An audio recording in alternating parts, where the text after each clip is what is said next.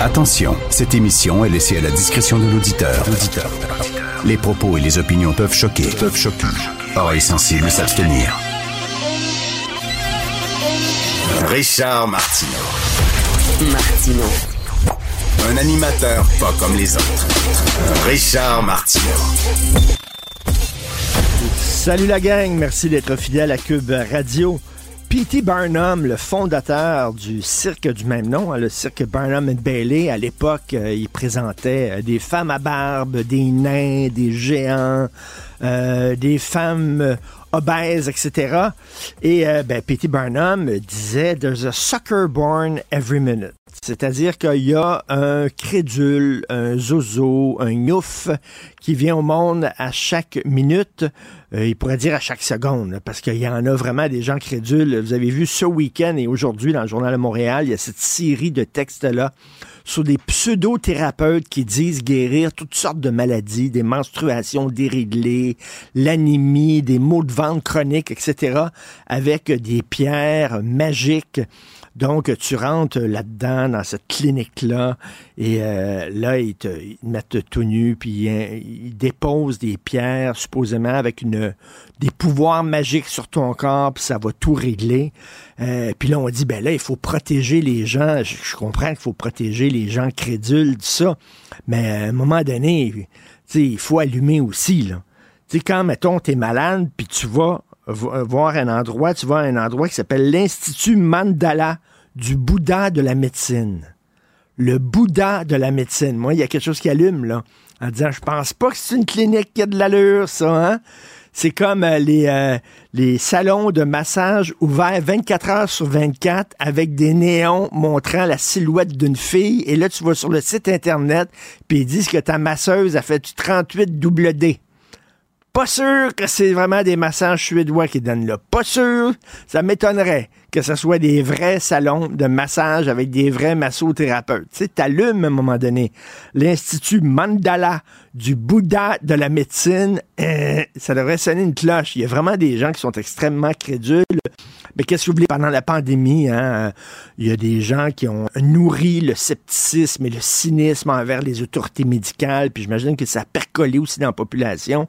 Mais c'est drôle parce que la journaliste euh, qui est allée là, euh, Audrey Ruel Manceau, euh, bon, elle s'est fait déposer les pierres, mais la thérapeute, elle rentre, par le sarreau blanc. Oh, le sarreau blanc. Ça, ça veut dire je suis une scientifique. Hein? La chienne blanche, ça, ça ment pas. Il y a encore des gens qui jugent selon les apparences. C'était un excellent conseiller financier. Il avait une cravate. Et il avait une cravate, il doit, il doit savoir ce qu'il fait. Il elle avait un sarreau blanc. Là, soudainement, ça veut dire que tout ce qu'elle fait maintenant, il y a comme un nuage scientifique. Je le dis, je l'ai déjà dit à cette émission, vous allez dans une pharmacie, hein, il me semble qu'on a confiance, vous une pharmacie, euh, puis là, il y a des vrais médicaments ben, tu as des huiles essentielles, puis tu as de l'homéopathie. Et de l'homéopathie, c'est du sucre. Ça donne strictement rien. C'est de la poudre de perlin-pimpin, l'homéopathie. C'était amplement prouvé. Pourtant, c'est vendu en vente libre dans les pharmacies. Donc, il euh, faut quand même euh, être un peu, un peu responsable de soi. Quand les syndicats font la grève, quand les grosses centrales syndicales font la grève, comme les profs ont fait la grève récemment, qu'est-ce qu'ils nous disent? On fait ça pour vous. On fait pas ça seulement pour avoir un meilleur salaire ou avoir de meilleurs avantages et tout ça, de meilleures conditions d'emploi. On se sacrifie, on va vraiment au front pour l'ensemble de la société. C'est ça qu'ils nous disent. C'est bizarre parce que lorsqu'ils font des propositions, ils pensent pas à l'ensemble de la société. Ils pensent pas à l'intérêt de tout le monde. Ils pensent seulement à protéger leurs membres. Alors, on l'a vu. Hein, il y a deux syndicats de profs qui disent, ben là, s'il y a des professeurs qui ont fait l'objet de mesures disciplinaires parce qu'ils ne se sont pas conduits correctement, on voudrait que ça soit effacé de leur dossier lorsqu'ils sont transférés. je fais le parallèle, mais là, c'est un parallèle vasif. C'est pas vraiment ça, mais tu sais, les, prêtres, là, qui, pas rien que des petits gars, là, le Vatican, les, les, punissait pas, ils, échangeaient des paroisses. Fait que eux autres, bon, on parle pas de ça, là. Euh, dans le cas des profs, là, on parle d'inconduite, mais ils disent, on veut que ça soit effacé. Et euh, bon, pourquoi? Il me semble s'ils ont l'intérêt des enfants à cœur, l'intérêt des parents à cœur, ils voudraient que ça reste dans le que ça reste dans le dossier pour que justement euh, le nouveau directeur d'école, la nouvelle directrice d'école, ben, puisse vérifier les antécédents du professeur avant de l'embaucher. Mais là, mais là, la FTQ va plus loin. Parce que vous savez que le gouvernement fait des consultations pour savoir comment combattre plus efficacement le harcèlement et les violences sexuelles en milieu de travail.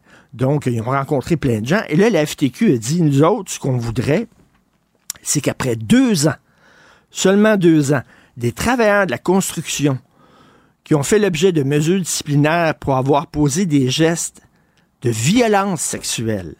Là, on ne parle pas d'un prof qui crie après un étudiant, d'un prof qui... Non, on ne parle pas d'un employé qui pète les plombs, qui gueule après son patron. On parle vraiment de travailleurs qui ont fait l'objet de mesures disciplinaires parce qu'ils ont été ils ont, harcelé des femmes, ils ont été violents sexuellement. C'est grave. Eux autres disent, on veut qu'après deux ans, ça soit effacé de leur dossier. Puis après ça, ils nous disent, nous autres, on a l'intérêt de la population à cœur. Je m'excuse, ça n'a aucun Christi de sens. Et euh, j'ai vu, j'écris là-dessus aujourd'hui dans le Journal de Montréal, à ma chronique en 2022. Euh, la FTQ a déposé un très long rapport en disant qu'il faut prendre ça au sérieux, les violences euh, sexuelles en milieu de travail, c'est non, puis il faut que l'employeur aussi soit responsable, puis il faut que l'employeur prenne des mesures. Ben justement, l'employeur veut prendre des mesures, l'employeur veut, avant d'embaucher un travail à la construction, vérifier s'il y a des antécédents, et c'est le syndicat qui veut protéger ses membres fautifs et qui disent on veut que ça disparaisse de son dossier. Ça, c'est comme les syndicats. on en a vu des, des, euh, euh, au fil des ans des chauffeurs d'autobus qui conduisaient en état d'ébriété ou alors qui dormaient à un moment donné dans leur autobus et tout ça, qui mettaient en danger tous les gens, euh, tous les passagers.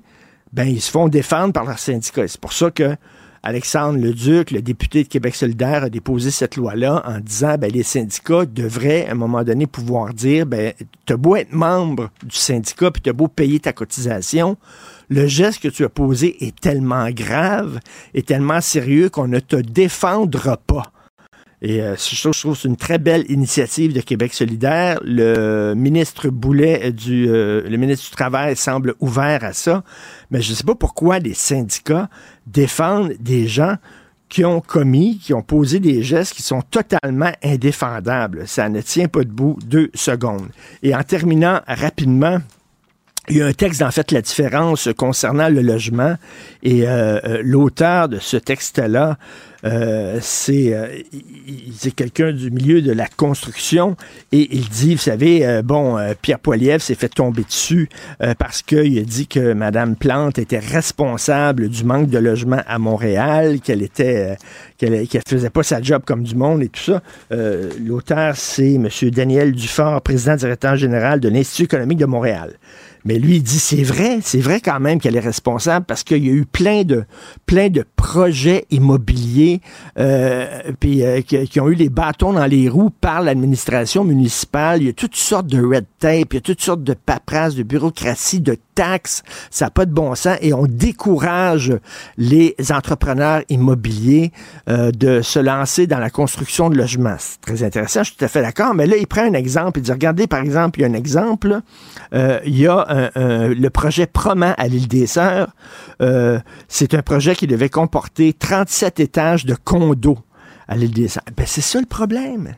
C'est ça un des problèmes, M. Dufort. Je, comprends votre diagnostic en disant que l'administration municipale euh, embête les entrepreneurs, oui. Mais on peut-tu avoir autre chose que des tours à condos à Montréal? Des tours à condos, c'est pas pour des jeunes familles. C'est pas vrai. Ce sont deux, ce sont souvent des couples sans enfants, professionnels, tout ça, ce dont on a besoin à Montréal. Ce sont des logements pour des familles. Et là, Montréal est rendu condo-ville. Montréal, c'est rendu maintenant une ville pour les bobos. Là. Soit euh, c'est des gens d'un certain âge, les enfants ont déjà quitté le nid familial, puis là, ils se retrouvent les deux tout seuls, puis ils n'ont pas, besoin d'un logement. Soit ils sont jeunes, ils font de l'argent, ils n'ont pas encore d'enfants, puis ils vont dans des tours à condo. Mais c'est pas ça le problème à Montréal. le problème à Montréal, ce sont des logements pour les familles on est en train de virer fou, là. Mathieu Bocoté. Les règles, c'est pour le citoyen ordinaire, la volaille consentante qu'on peut plumer en toutes circonstances. Ça, les règles, c'est pour ces gens. Richard Martineau. C'est la queue qui agite le chien maintenant. Aïe, aïe, aïe, aïe, aïe. C'est la même logique qui s'applique dans tout et on n'en sort pas. La rencontre Martineau, Bocoté. Hey Mathieu, t'as vu dans le journal euh, de Montréal, euh, sous la plume d'Élisa Cloutier, euh, recul du français à Québec seulement à Montréal. À Montréal, on s'entend, là, c'est même plus, c'est même plus étonnant. Mais là, c'est à Québec que le français recule. Oui, et je dirais nulle surprise vraiment. Parce que si on prend la peine de lire Frédéric Lacroix, j'incite de lire Frédéric Lacroix, c'est très simple. Soit on lit son livre Pourquoi la loi 101 est un échec, ou encore, on regarde, on s'abonne à son blog, ou qui est tout à fait formidable, ou encore on lit ses tweets. On est dans une époque où on lit plus de livres, on lit même plus de journaux, on lit des tweets. Alors lisez ses tweets, où il, propose, il donne, il fournit des faits et des faits à répétition sur l'état du français. Et ce qu'on voit, c'est que ça régresse partout ça régresse partout et ça va continuer à régresser partout pour une raison simple c'est que c'est en fait pour plusieurs raisons qui, font une raison simple. Le contexte global est défavorable aujourd'hui à l'intégration aux Français au Québec. Pourquoi? D'abord, on le dit, on le dit cent fois, mais il faut le redire parce qu'apparemment ça rentre pas dans la tête des dirigeants. C'est une immigration massive qui ne s'intègre plus. C'est par ailleurs une immigration massive dans un contexte nord-américain où la langue impériale est l'anglais. Un point tel que même les jeunes Québécois francophones tendent à vouloir s'angliciser pour s'extraire d'une culture qu'ils jugent périmée. Ce à quoi s'ajoute le régime fédéral canadien, qui globalement dit il y a deux langues au Canada, l'anglais puis le traduit de l'anglais, et puis le Québec est, en fait le, le Canada est pas bilingue, le Québec est la province bilingue du Canada, puis même si officiellement c'est une province francophone, puis le Nouveau-Brunswick est une province en voie d'anglicisation. Donc tout puis en plus, le Québec est pas indépendant, mais avec quoi le lien là? Ben, le lien, il est très simple. c'est que si vous n'avez pas le prestige symbolique et politique et institutionnel d'un État pleinement indépendant qui affirme son identité de ce par son existence même, eh bien, si vous venez en Amérique du Nord, vous venez pas directement au Québec, ben, vous viendrez pas au Québec parce que le Québec n'existe que pour les Québécois francophones qui y accordent une importance déterminante parce que c'est leur seule patrie. Donc, tout concourt à l'anglicisation. Donc là, qu'est-ce qu'on peut faire là-dessus? Soit on agit sur les facteurs structurels lourds qui nous poussent à l'anglicisation, donc à la déculturation, donc à la dénationalisation, donc à l'assimilation, on le sait, soit nous serons, toi, moi, ton fils peut-être, euh, mes neveux hmm. probablement, les derniers Québécois. Nous serons contemporains de la disparition de notre propre peuple. Nous serons la part du cadavre qui va gigoter encore. C'est-à-dire, on va être la part du cadavre qui va dire, on n'est pas encore mort, on a encore une chance, on se donne une chance. Et nos descendants ou leurs amis nous diront, what? What are you saying? Oh, tu parles encore le français, pour pas. Bon. Et, euh, et on est dans cette espèce de dynamique d'anglicisation puis on la voit, mais entre toi et moi, on la voit depuis les années 90. Je me souviens, moi, après le référendum, quand il y a eu on a une forme d'anglicisation du centre-ville, hein, on l'avait anglicisé, on l'avait francisé quand on était dans la dynamique de la Révolution tranquille, on l'a anglicisé ensuite. Et là, qu'est-ce qu'on a vu? Je me rappelle le rapport Larose, qui était un rapport censément pour permettre de, de, de faire un, état des lieux sur la situation du français au Québec. Même le rapport de José Legault auparavant ça, qui avait dit clairement des choses. Eh bien là, Legault, tassé. Le rapport La Rose, c'est un rapport qui était sur le mode de la citoyenneté civique inclusive. Donc, il fallait surtout pas aborder la question sur le plan identitaire. Puis 25 ans plus tard, 30 ans plus tard, ben, nous sommes en train de devenir des étrangers chez nous. Ça fonctionne bien. Et là, on nous dit la pénurie de main-d'œuvre. Bien sûr, là, ça le dos. Là, Elisa s'en va dans un Dolorama euh, à Québec et la fille au Dolorama ne peut pas parler en français. Et euh, je l'ai, je l'ai vécu aussi dans les Dolorama. On le voit souvent dans des, dans des trucs comme ça. Euh, c'est souvent des immigrants qui, qui, qui débarquent. écoute, deux choses là-dessus. Deux choses là-dessus. Premièrement, on veut pas avoir une très longue conversation sur les mérites de Marcel Proust avec la personne euh, qui est là. On veut, on peut- veut qu'elle puisse dire merci, bonjour, là, tu sais, bon. Et, ils, savent même pas dire ça. Deuxièmement, penses-tu, toi, que si tu vas vivre à Toronto, même si tu es un, nou- un nouvel immigrant qui vient de débarquer, est-ce que tu peux avoir un emploi avec le public si tu ne parles pas anglais? Penses-tu que Non, mais tu ça- vas pouvoir? Ben non. Principe de base, principe de base. Moi, ce qui me frappe, c'est dans le même le service au volant quelquefois, c'est raconté ou dans tel ou tel Tim Hortons. Je sais pas où est-ce, je- est-ce que c'était au Saguenay? J'espère ne pas me tromper, mais je, je précise, j'en suis pas certain. Mais où il y avait une affiche ici, on parle français. Oui. Mais là, Et il y avait, avait- Jean-François, Jean-François Lisée aussi euh, euh, euh, à Charlevoix a eu de la difficulté Ouais, à se à- faire servir en français. Alors devant ça, j'ai envie de dire baptême. là. Il y a quelque chose d'absolument insensé. Donc là, mais je l'ai dit, le français a perdu le pouvoir. Le français est en train de devenir un droit réservé aux francophones. Hein, les francophones un peu intransigeants qui exigent de se faire servir en français. Mais le français n'est plus la norme. Il n'a plus le pouvoir. Il n'est plus la- la- la- le français n'est plus l'évidence partagée des Québécois. Et et là, il y a deux éléments là-dedans. Il y a une dimension collective, c'est-à-dire soit, parce que je disais plutôt, on fait les choix collectifs nécessaires. Ensuite, il faut être un peu, et là, c'est Christian Dufour qui nous disait en 89, dans, de mémoire, dans Le Défi québécois. Un livre très important. De moi, de Christian Dufour, je pense que c'est non seulement son livre le plus important, mais je pense aussi que c'est un des livres les plus importants parus au Québec depuis à peu près 45 ans. Et Dufour proposait une analyse de la psychologie québécoise, une analyse de la psychologie politique québécoise, et il disait là-dedans, à la fin, dans les dernières pages, les Québécois ont tout intérêt à devenir individuellement plus méchants. Euh, Il voulait pas dire par là qu'on devait être des Dracula. Là. Il disait simplement que si on sait, on est toujours en train de s'excuser quand on nous pile ses pieds, eh bien, on va continuer à nous piler sur les pieds. Et moi, j'ai développé une stratégie individuelle de méchanceté relative. Euh, Lorsqu'il m'arrive, quand je suis à Montréal, je commande au resto, je commande, mettons, de la bouffe à la maison pour des amis. Et là, le serveur, euh, pas le serveur, le livreur est pas capable de parler français. Moi, j'ai développé la, do- la doctrine suivante. No French, no tips. C'est Hein? ce que je No fais à la French, no maison. tips. No French, no tips. Et, et là, et là, soudainement, qu'est-ce qu'on constate? Eh bien, que l'individu devant nous qui était incapable de dire bonjour, merci, eh bien là, il, fait l'effort surhumain, terrifiant, exceptionnel pour dire merci, monsieur. Ah ben formidable, ben ça commence par là.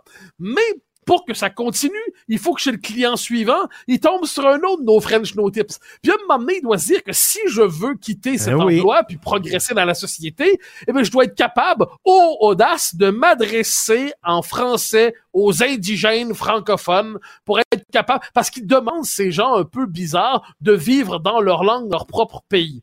Donc là, m'amener, c'est une responsabilité collective. Moi, m'ont toujours énervé ceux qui disent que le français repose seulement sur les décisions individuelles des uns des autres. M'amener le politique, ça compte dans la vie.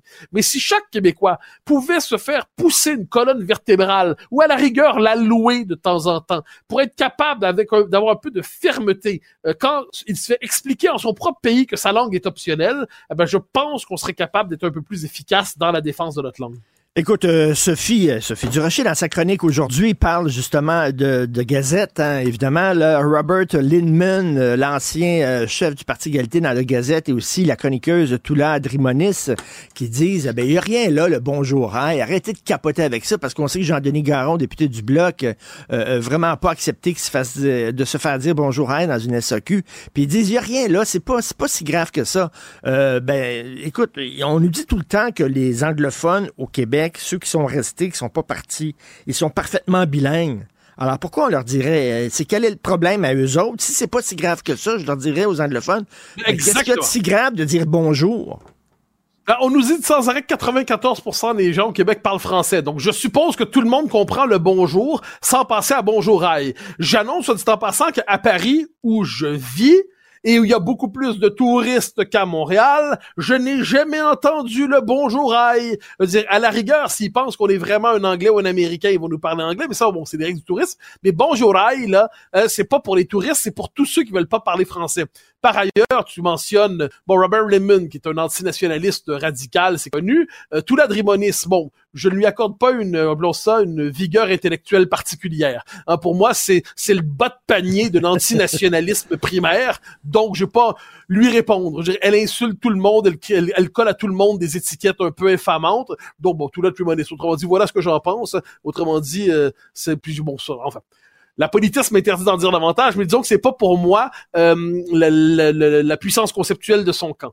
Mais ce qui est certain, ce qui est certain, c'est que ça représente une nouvelle hostilité dans la frange radicale de la communauté anglophone à, euh, au progrès au cœur de la loi 101, c'est que le français n'est pas simplement une langue sur deux qu'il faut respecter, c'est la langue commune du peuple québécois. C'est la langue commune de la nation québécoise. Et ceux qui vivent au Québec ont pour vocation à vivre en français. Ça veut pas dire que la minorité historique anglaise n'a pas des droits spécifiques. Ça veut dire que sauf quand on n'est pas dans cette minorité historique anglaise spécifique, notre vocation, c'est d'embrasser la culture québécoise, d'apprendre à dire nous avec elle. Puis ça, on peut apprendre à dire nous avec les Québécois francophones, qu'on soit d'origine grecque, qu'on soit d'origine kabyle, qu'on soit d'origine irlandaise, qu'on soit d'origine russe, ukrainienne, croate, serbe. Tu vois, là, je, réconcilie les peuples euh, en nous, là. Bon, eh ben, on, on peut, on peut apprendre à dire nous avec les Québécois qui sont un peuple hyper accueillant.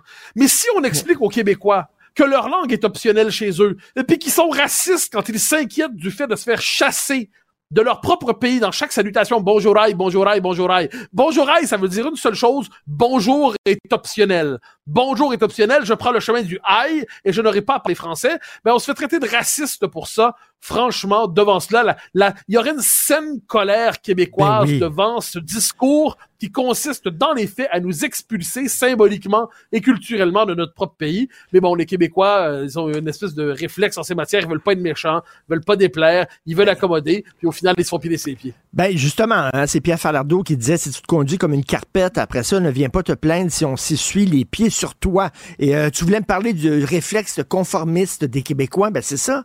Ah. C'est justement. Ben, ben exactement. Ben, en fait, je, vais le faire. J'avais un autre sujet en tête pour le faire, mais je vais le faire à la lumière du, du, de, la, question du français parce que ça vient ensemble. C'est il y a les Québécois ont développé, c'est le, propre de tous les peuples dominés. Hein. Ils ont la peur de déplaire au maître parce que le mm. maître, s'il n'est mm. pas content, il peut te sanctionner.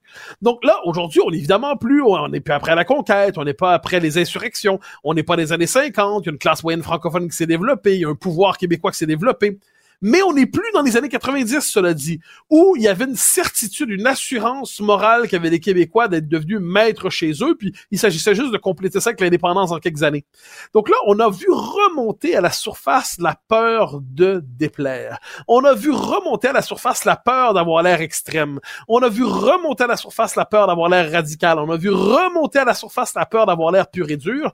Et ça, pour moi, c'est la marque d'une psychologie colonisée, mais qu'on n'ose plus s'avouer. Parce que on s'est tellement dit qu'avec la Révolution tranquille, on devenait un peuple normal. Ça, un peuple qui était comme tous les autres peuples du monde. Hein. Je veux dire, les Grecs sont maîtres chez eux, les Marocains sont maîtres chez eux, les Estoniens sont maîtres chez eux, les Portugais sont maîtres chez eux, les Québécois sont maîtres chez eux. Dans notre esprit, on en était rendu là eh bien, ce qu'on constate, c'est qu'on veut conserver l'illusion de la normalité, mais ce n'est plus la réalité. Et ça, on le voit, c'est la remontée à la surface du complexe du colonisé qui est toujours en train de se justifier d'exister. Il faut être meilleur que tout le monde, il faut être plus gentil. C'est ça l'affaire, là. Puis on le sait, le, réflexe, c'est que si euh, il y a dix francophones puis euh, un anglophone qui se joint à la conversation, tout le, monde, tout le monde se met à, parler anglais. Et, on le voit régulièrement, on le voit. C'est bien, on dirait qu'on s'impose, nous autres, d'être que tout le monde. Oui, et puis il y a le réflexe très étrange chez les Québécois, moi, qui me frappe, c'est le désir, moi j'appelle ça de parler anglais sans accent. Et non, je te l'ai déjà dit, mais ça, ça, me rend fou cette affaire-là, parce que qu'est-ce que ça veut dire parler anglais sans accent? Ça veut dire parler anglais comme à Atlanta, comme à Bombay, comme à Londres, comme à Washington, comme à San Francisco, comme à Los Angeles, comme en Floride. C'est où dans le monde qu'on parle le français sans accent? Et là, on comprend le sous-texte de ça. C'est je veux parler anglais tellement bien que je veux même pas que les gens se rendent compte que je suis québécois. Je veux effacer la trace du québécois en moi pour montrer que je suis moi, moi je maîtrise tellement l'anglais que je suis meilleur que ma gang. Puis de la même manière, comme tant de Québécois, euh, qui euh, se font. Ça me fait Je te donne un exemple plus large. Les Québécois, on, on dirait, ont le don pour se fondre et s'effacer. Prends les États-Unis. Toutes les communautés qui sont issues de l'immigration, qui sont installées aux États-Unis, ont conservé souvent une forme de folklore. Hein. Les Polono-Américains, les Italo-Américains, les Grecs-Américains, tout ça. Les Canadiens français, qui étaient pourtant très présents dans le nord-est des États-Unis, dans la deuxième moitié du 20e siècle, se sont complètement effacés. C'est très particulier. Ils sont moins ils, sont- ils étaient moins attachés à conserver leur tradition que les autres communautés. Alors, bah, peu importe ce qu'on pense de destination, c'est comme il y a un trait particulier des Québécois. Le Cirque du Soleil, c'est génial le Cirque du Soleil. Mais c'est quoi la force du Cirque du Soleil? C'est que c'est le génie de l'identité québécoise qui s'accomplit en disparaissant. Elle est tellement cosmopolite qu'on ne la reconnaît plus. Mais c'est comme donc là, donc un succès. On peut avoir un succès à travers le monde. Mais l'originalité québécoise là-dedans, c'est vous ne saurez pas quelle est l'origine, même si cette origine est visible. Il y a vraiment quelque chose de particulier dans la culture québécoise qui mérite d'être étudié, à la fois sous le signe de la sociologie, mais je pense de temps en temps de la psychanalyse. Il y a une confusion entre le bilinguisme personnel et le bilinguisme institutionnel au Québec. C'est Ah, pas ben, la ben, même chose, là. Intéressant. Ma bibliothèque, là. Là, t'envoies un tout petit bout en arrière, mais dans ma bibliothèque, il y a des livres en anglais, il y en a à tonnes. Je passe ma vie à lire en anglais. Puis il y a des revues, je sais pas à combien de revues américaines je suis abonné. Puis c'est très bien. Mais le fait est que la langue collective, la langue Ben oui. de, de la nation, la langue, c'est le français. Et là, c'est comme si chaque Québécois avait peur. Je pense que c'est une autre affaire. Les Québécois ont peur de s'affirmer pour le français langue commune parce qu'ils ont peur que ça soit compris comme eh, c'est parce qu'il doit même pas parler anglais, le niaiseux. Exactement. Non, non, je- on parle anglais, c'est pas l'enjeu. Je veux dire, mais le fait est qu'en mon pays, je ne veux pas vivre en situation d'exil linguistique permanent. Mais encore une fois, parler ainsi, je pense que ça fait de moi un nationaliste radical infréquentable, à tout le moins dans les pages de la Sainte Gazette. Tout à fait. Mais non, c'est vraiment euh, incroyable de les entendre tout le temps pleurer euh, alors qu'ils ne pleurent jamais sur le sort des francophones hors Québec. Merci Mathieu Bocoté. À demain. Bonne journée. Bye bye. Martino. Le cauchemar de tous les woke. Cauchemar de tous les woke.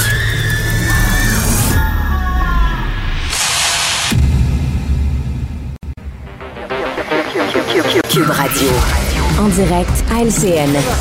C'est notre premier rendez-vous de la semaine avec Richard Martineau. Salut Richard. Salut Jean-François. As-tu vu la façon cavalière dont s'est comporté Taylor Swift hier aux Grammys avec Céline Dion? Alors, Céline Dion, on sait, elle est malade. Elle a une maladie très souffrante. Elle a mis un- une pause à sa retraite imposée pour aller remettre un prix à Taylor Swift. Taylor est montée sur scène, elle a même pas regardé. Elle a pogné son trophée comme si Céline Dion, c'était c'était Sylvie, une serveuse de chez Nichols. Elle a pogné le trophée, puis dans- ça vient de finir. là. C'était, c'était de- J'étais pas un Swifty hier, je vais te le dire, Ah là, en regardant ça. Mais, là. T'as vu Euh, la photo Par après, j'imagine. sont, elles sont posées Oui. euh, en coulisses. Puis Oui. semble-t-il que c'était- tout était beau. Ça, paraissait mal.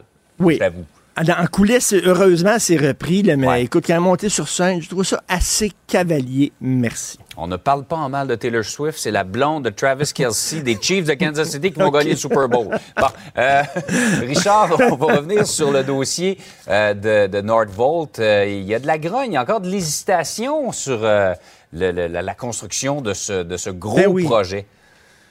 Alors, les citoyens hier, là, justement, qui ont manifesté à McMasterville, euh, écoute, il y y, a de la grogne parce que le BAP, le Bureau d'audience publique en environnement, là, il y, y a des règles au Québec qui fait que lorsque tu as un gros projet industriel, tu dois montrer patte blanche, tu dois te présenter devant le BAP et prouver, document à l'appui, que ton projet n'est pas polluant. Puis là, on a fait une exception pour Nordvolt en disant c'est tellement important pour l'économie qu'ils vont pouvoir contourner ça.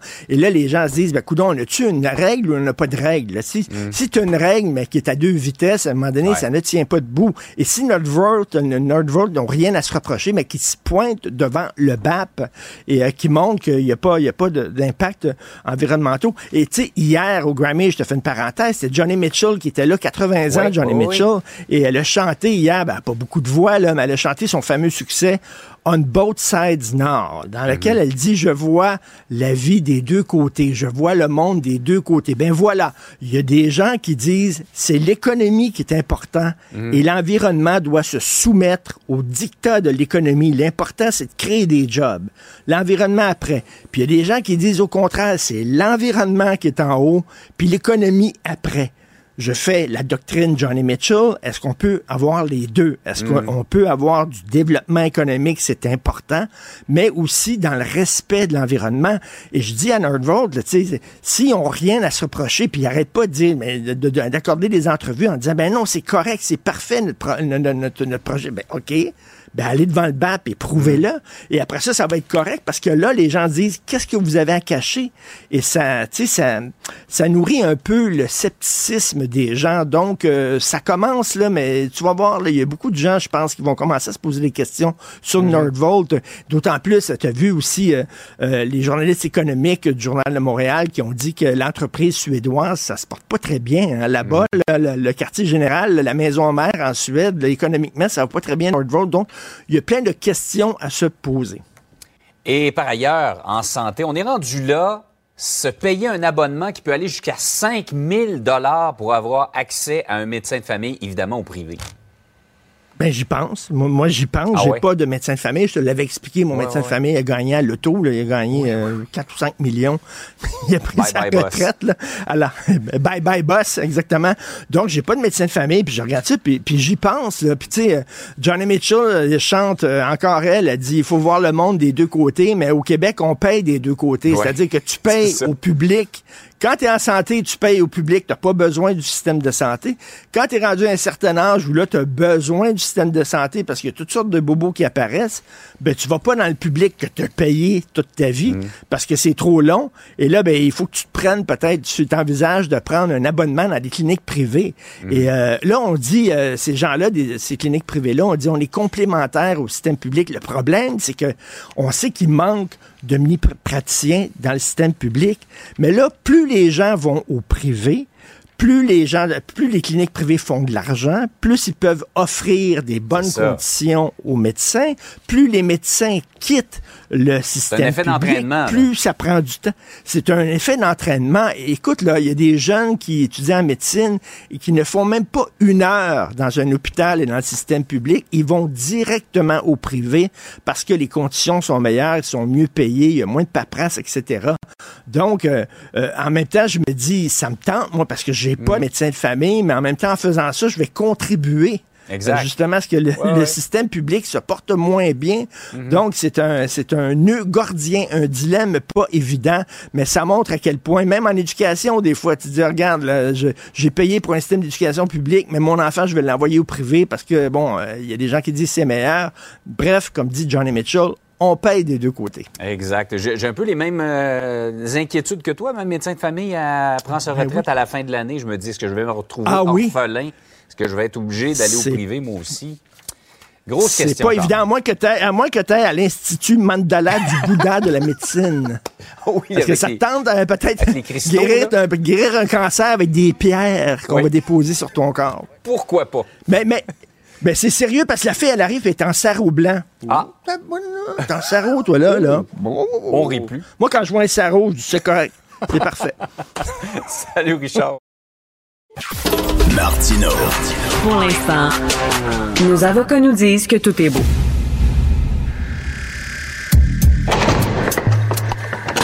La criminalité, c'est un cycle. Et tu vois, le nouveau procès va se dérouler sans qu'aucun témoin ne se présente à la barre. L'histoire des criminels racontée par l'unique journaliste d'enquête, Félix, Félix Séguin. On vient de t'entendre, euh, Félix, dire la criminalité, c'est un cycle, mais ça peut être un cirque aussi, hein, parce que le cirque commence aujourd'hui. Oui. Félix. Ah oui, avec la mise en accusation euh, des euh, joueurs euh, de l'équipe junior de Hockey Canada qui, en 2018, sont soupçonnés d'avoir collectivement violé une jeune fille qui, elle, a été compensée par Hockey Canada. Et là est né ce scandale-là. Euh, des fonds, des parents qui Ben oui. envoient leurs enfants jouer au hockey, qui sont utilisés pour couvrir, au fond quoi, ben, des gestes répréhensifs de certains garçons qui jouent à- au sport national et qu'on utilise évidemment pour faire taire. Alors, euh, on attend à London. C'est intéressant tout ça parce que mon collègue Benoît Rioux, euh, il est là à London, près de Toronto. Il nous fait un peu le parallèle euh, avec Québec. C'est une ville là, qui est un peu moins grande que Québec. Quand Québec, c'est 575 000 habitants. London, c'est un peu moins de 500 000. Et puis, euh, on sait déjà que au palais de justice de London, ben, les joueurs sont attendus. Carter Hart, c'est la grande vedette, là, le gardien des, euh, des euh, de Philadelphie. Euh, Dylan Dubé, Cal Foot, Michael McLeod et Alex Fomenton. Alors les quatre, par la voix de leur avocat, euh, ont nié avoir quoi que ce soit à voir dans tout ça en disant vouloir se défendre, en disant qu'ils étaient pour plaider euh, non coupable, pour citer exactement la phrase. Euh, pour ce qui est de Alex Formenton, là, il entend vigoureusement nier son, euh, prouver son innocence et demande aux gens de ne pas se précipiter pour juger avant d'avoir entendu toutes les preuves. Alors, aujourd'hui, ce qui va se passer à London, faut pas s'attendre à beaucoup quand même, Richard. Oui, un cirque médiatique, bien sûr, parce que mm-hmm. c'est ce qui, ce, qui, ce, qui est, ce qui est en dessous de, de la pointe de l'iceberg dans ça qui est, qui, qui est amoral au fond, puis on va en reparler, c'est que là, euh, c'est une mise en accusation, euh, on va fixer les détails aussi d'un procès à venir. Et, bref, c'est, c'est, pas une procédure judiciaire normalement qui prend beaucoup, beaucoup de temps. Il faut pas s'attendre. Mais moi, ce que je trouve hyper pertinent là-dedans, c'est de regarder ce que la police de London a fait. Parce qu'au fond, tu sais que demain, il va y avoir un point de presse hein, de la police de London. Tu sais que la victime s'est adressée à la police de London dans ce dossier, affirme avoir été attirée dans sa chambre par un joueur lors d'un gala de célébration d'Hockey Canada en 2018. Ensuite, d'autres sont venus rejoindre leur coéquipier et elle aurait été victime d'un viol collectif selon ses prétentions. Elle a porté plainte à la police de London. Il s'est rien passé quand elle l'a fait en 2018, 2019, euh, si ma mémoire est fidèle. En fait, l'enquête a commencé en 2018, mais elle s'est terminée en 2019. Euh, et moi, sais-tu quoi? On l'a déjà vu ici après euh, pas des pressions médiatiques, mais après, après du travail journalistique qui a dûment été effectué. Dans ça, essaie de me prouver que les journalistes n'ont pas fait leur travail. Ils l'ont fait en tabarnouche parce que ça a forcé la police de London à rouvrir l'enquête. Ce que disait euh, le chef de police euh, Steve Williams à l'époque quand il l'a rouverte euh, l'an passé, c'est de déterminer si d'autres pistes d'investigation seraient ouvertes pour les enquêteurs hey, moi, je, je sais pas, demain, là, ça sent le rattrapage à plein nez, cette affaire-là, ce point C'est ça, parce que le, point de presse, c'est pour expliquer pourquoi ils ont rien fait quand la victime a porté plainte la première fois. Ben, j'ai hâte de voir quelles sont ces excellentes raisons, s'il y en a, qui font en sorte que la victime d'un viol, présumée victime d'un viol collectif, euh, on a de la difficulté à aller quoi interroger des témoins? Parce que c'est un, je veux dire, on le sait, là, c'est l'équipe junior édition 2018, puis ça se passe dans un endroit euh, que l'on connaît, puis ça se passe près de London, puis on sait c'est quoi, puis on sait c'est qui selon la déposition de la victime, puis on est capable d'aller interroger des gens. J'ai de la misère à voir ben oui, pourquoi, ils l'ont pas fait. Les, les, les, jeunes, l'équipe junior, c'est pas des demi-dieux, ils sont pas au-dessus des lois, là, ils devraient répondre de leurs gestes et autre chose. OK, les autres, leur défense, c'est qu'on n'a rien à voir avec ça, on n'a rien à se reprocher. Pourquoi d'abord équipe Hockey Canada, équipe Canada a donné de l'argent à la victime? Pourquoi s'ils n'ont rien à se reprocher? Ça, c'est le grand, euh, c'est la, la, grande aventure des règlements euh, confidentiels, souvent des règlements monétaires, qui sont souvent accompagnés d'une clause mm. euh, où euh, tu ne peux pas divulguer évidemment les détails du règlement. Puis, puis souvent, puis, puis dans ce cas-là, je cherchais ce matin à savoir qu'est-ce qui était prévu à ce règlement en termes de communication. Souvent, on interdit par ce règlement à la victime de communiquer des détails supplémentaires, mais peut-être aussi que les victimes, des fois, se font prendre. Ça ne veut pas dire que tu as une entente, disons, sanctionnée par un avocat ou une procédure civile ou devant un tribunal. Là, je pense que c'est une entente de gré à gré dans le cas d'Hockey Canada, mais que la loi, ça n'est plus, là. T'sais, alors, c'est pas parce que Hockey Canada ou non plus a dédommagé la jeune fille que les faits sont véritablement arrivés. T'sais, faut, dans le fond, il faut laisser ça de côté complètement ce règlement-là. Mais en même temps, en même temps les, gens se posent la question pourquoi Hockey Canada aurait ben, payé si euh, effectivement il était convaincu que la fille était euh, était menteuse, elle mentait, qu'elle n'avait pas été victime. C'est ça qui est un peu bizarre. Pourquoi ils ont payé? on, le sait, on le sait qu'il y avait deux fonds secrets, pas rien qu'un. Ben il y en avait deux fonds secrets, justement, pour défendre des joueurs qui sont pognés dans des situations comme ça. Donc là, le, procès, bien sûr, vise ces joueurs-là, mais il y a des questions à se poser sur Hockey Canada aussi. Là. Ben, ça risque de modifier, les principaux observateurs, toute la façon dont on gère euh, le sport amateur qui est déjà en bien piètre état. Tu plus qu'à regarder ce qui se passe ici dans différentes ligue euh, étudiante. On en a parlé à l'émission JE de basketball, question des coachs de basketball. Mon collègue Marc Sandreski avec la question des entraîneurs des équipes équestres. franchement, ça va, ça va ébranler probablement les colonnes du temps, mais je le répète une dernière fois. J'ai bien hâte de voir si on va pas retourner mettre les yeux sur ce qui s'est passé dans les bureaux de la police de London ben quand on a classé cette affaire-là sans suite lors d'une première enquête. Tout à fait. Euh, il passe la frontière avec un camion plein de potes. Problème de GPS. Oh! c'est quoi cette affaire-là? ça, je trouve ça. Je t'en parle, mais je trouve ça un peu drôle. C'est Michael Nguyen dans le Journal de Montréal. Euh, il y avait un camionneur qui avait une, imposante cargaison de potes et puis euh, il voulait se rendre euh, au euh, Nouveau-Brunswick. Puis pour se rendre au Nouveau-Brunswick, il a suivi son GPS qu'il faisait passer par les États-Unis. là, ben, c'est un peu fait c'est un peu fait avoir parce que là, écoute, euh, c'est du cannabis légal, par exemple. On s'explique un peu mal ce qui s'est passé parce que le gars, bon, euh, c'est survenu l'été passé. C'est une entreprise basée euh, à Bécancourt qui s'appelle Green Tone. Elle voulait livrer euh, un genre de dérivé de résine, nous dit Michael Nguyen, là, de cannabis, des fleurs séchées. Il fallait livrer ça dans les maritimes, en fait. Donc, elle a appelé une compagnie de transport. La compagnie de transport dit pas de problème, on t'envoie un camionneur. Le conducteur savait ce qu'il y avait dans le. tu sais, c'est pas, pas quelqu'un qui a des intentions criminelles, en tout cas, tout fait pratique. Il n'y a hmm. rien qui, qui, qui, pointe dans.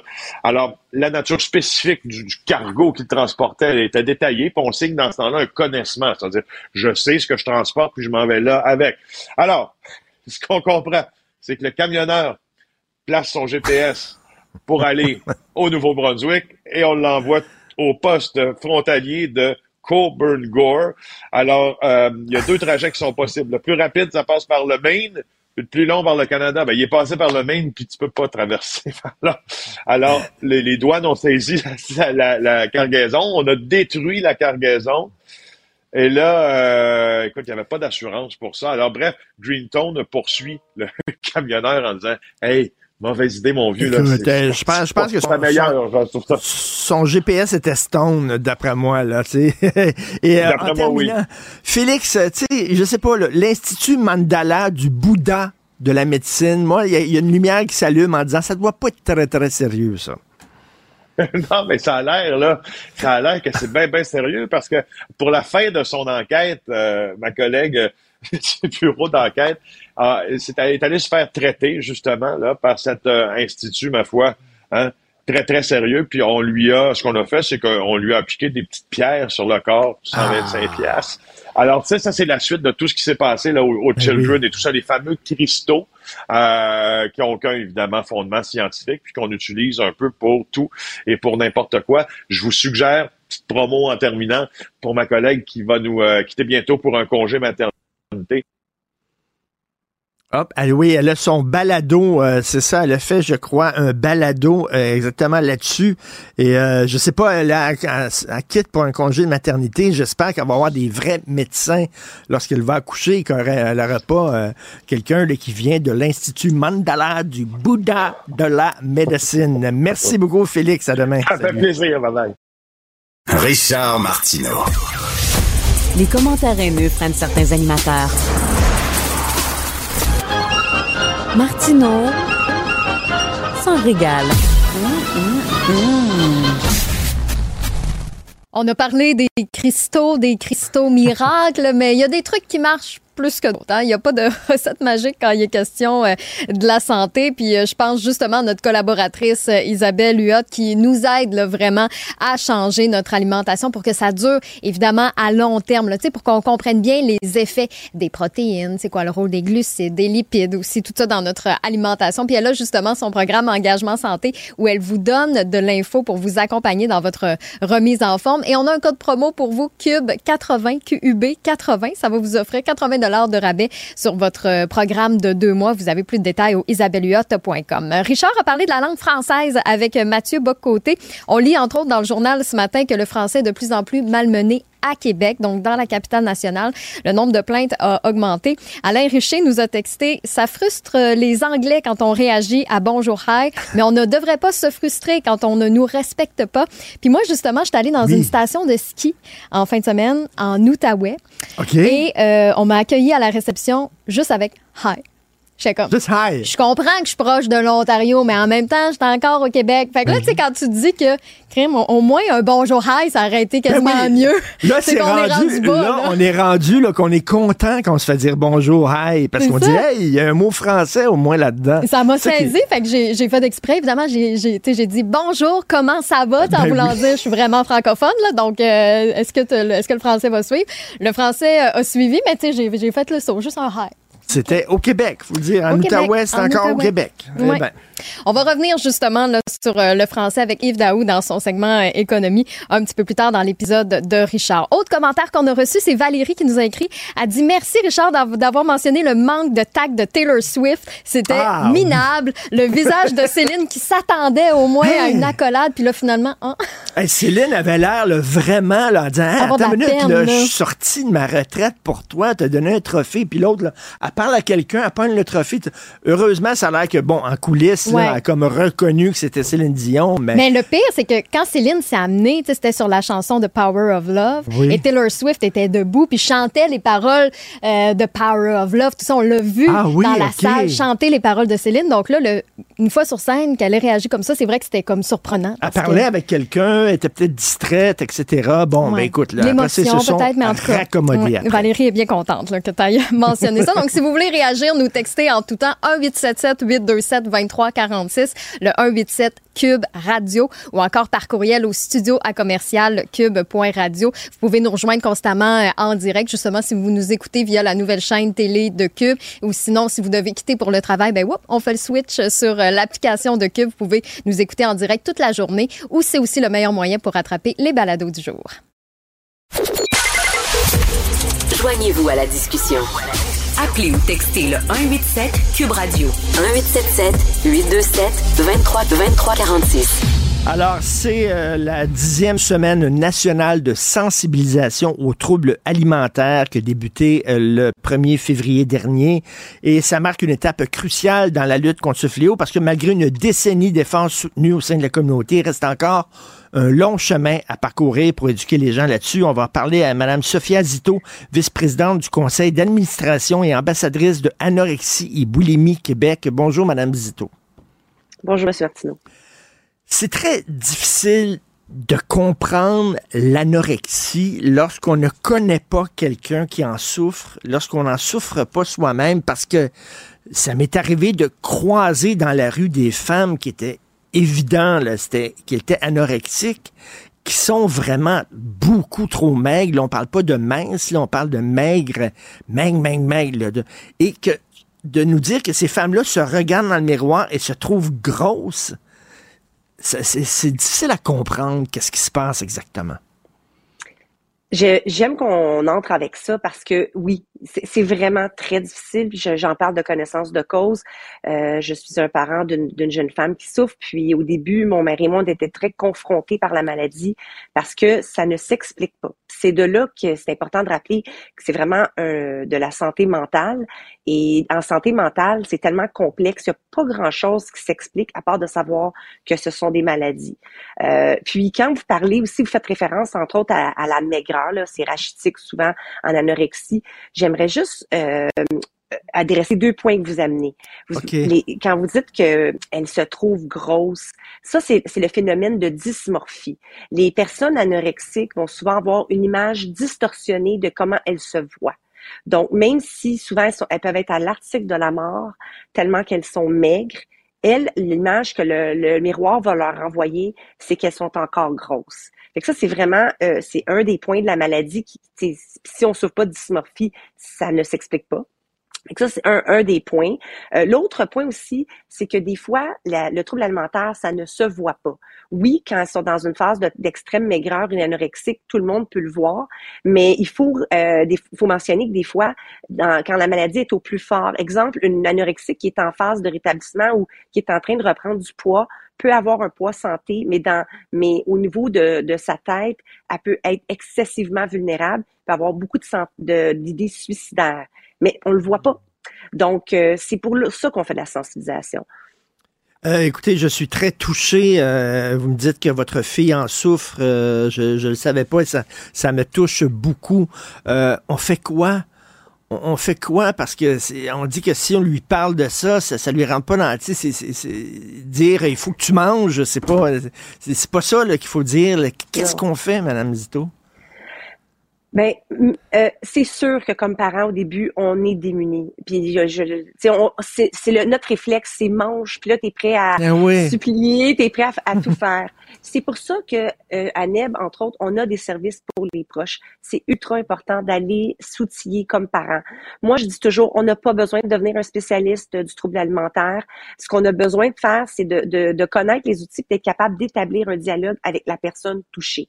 On doit adresser en fait la souffrance qui est derrière le trouble alimentaire. Ça va pas bien, je vois que ça va pas bien. Est-ce qu'on peut s'en parler? Je m'inquiète pour toi. Ce genre de dialogue-là est beaucoup plus aidant que de dire juste mange, puis là, mange, quand mange, on sait, là, le, mange, mange, mange, puis on, l'entend souvent, les personnes qui souffrent d'un trouble alimentaire, puis là, c'est, les troubles alimentaires, là, c'est plus large que l'anorexie, il y a la boulimie, il y a l'hyperphagie, euh, la bigorexie, l'orthorexie, c'est, c'est une panoplie de troubles alimentaires.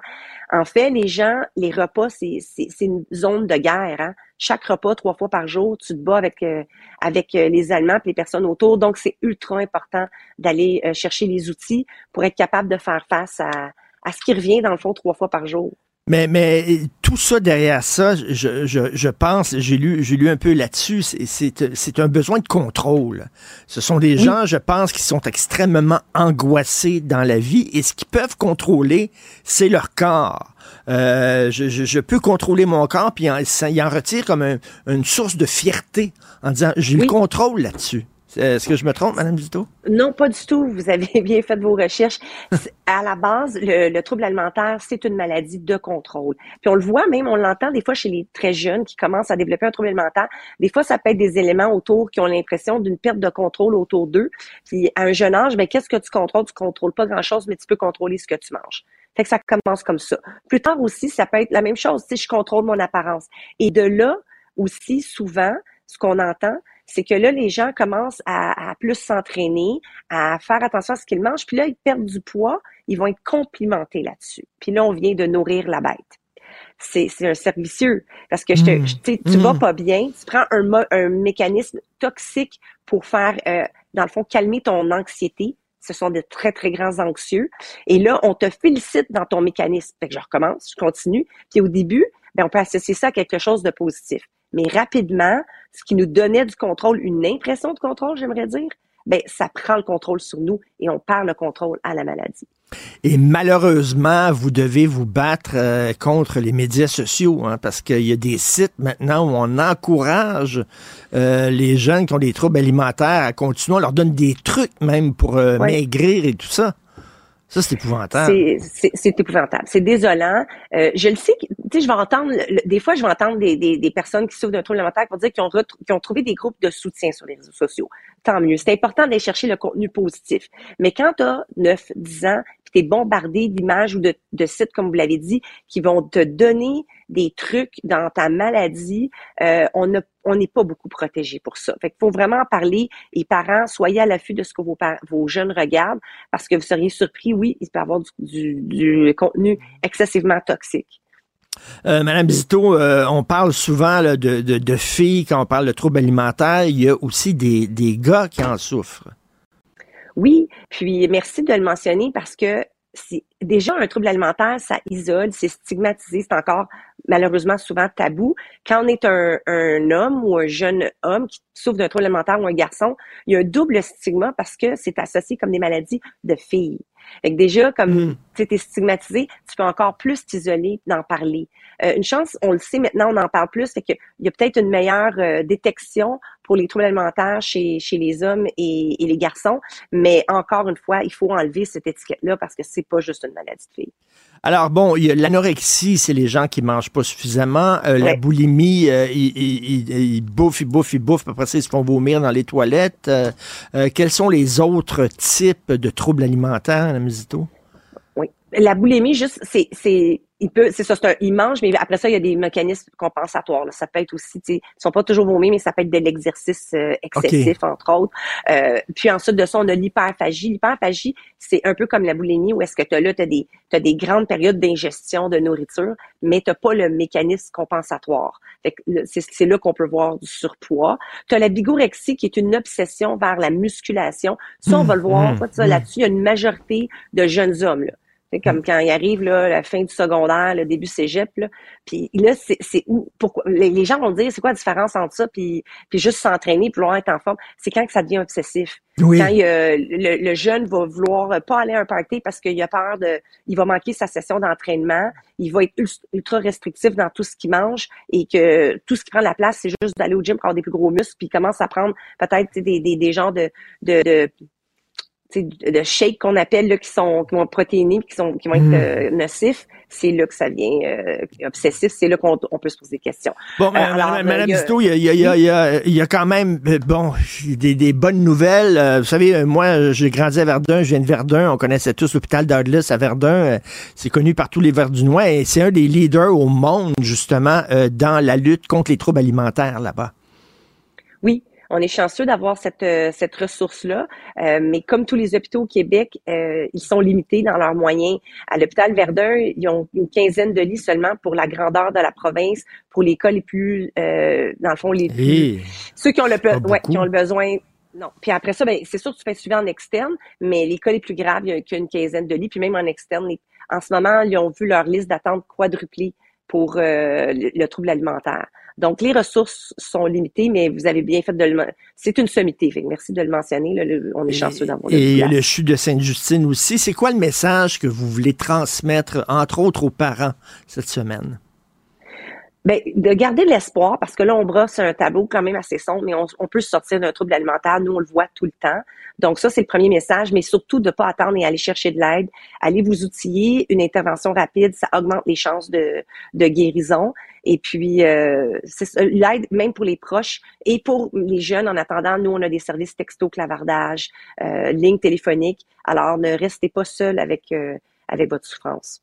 Et comment on peut savoir que notre enfant a des troubles alimentaires? C'est pas parce que la personne fait attention à son poids nécessairement qu'elle a nécessairement un, trouble alimentaire chronique. Vous avez raison. Euh, c'est quand le trouble alimentaire s'installe et puis commence à faire des dommages, on parle de, de changement d'humeur. La personne, euh, le jeune, va s'isoler, va pouvoir être beaucoup, tu sais, va pouvoir plus être agressif, puis il y a des comportements qu'on ne voyait pas avant. Il va avoir aussi une obsession euh, ou une attention beaucoup plus grande à ce qu'ils veulent manger, à leur apparence, des commentaires, même des fois très jeunes comme je me trouve gros, je me trouve grosse. Tu sais, à 10 ans, ça devrait pas être ça. Ben Euh, oui. Ou je veux couper tel aliment. Ça, c'est tous des signaux d'alarme qu'on devrait pas ignorer.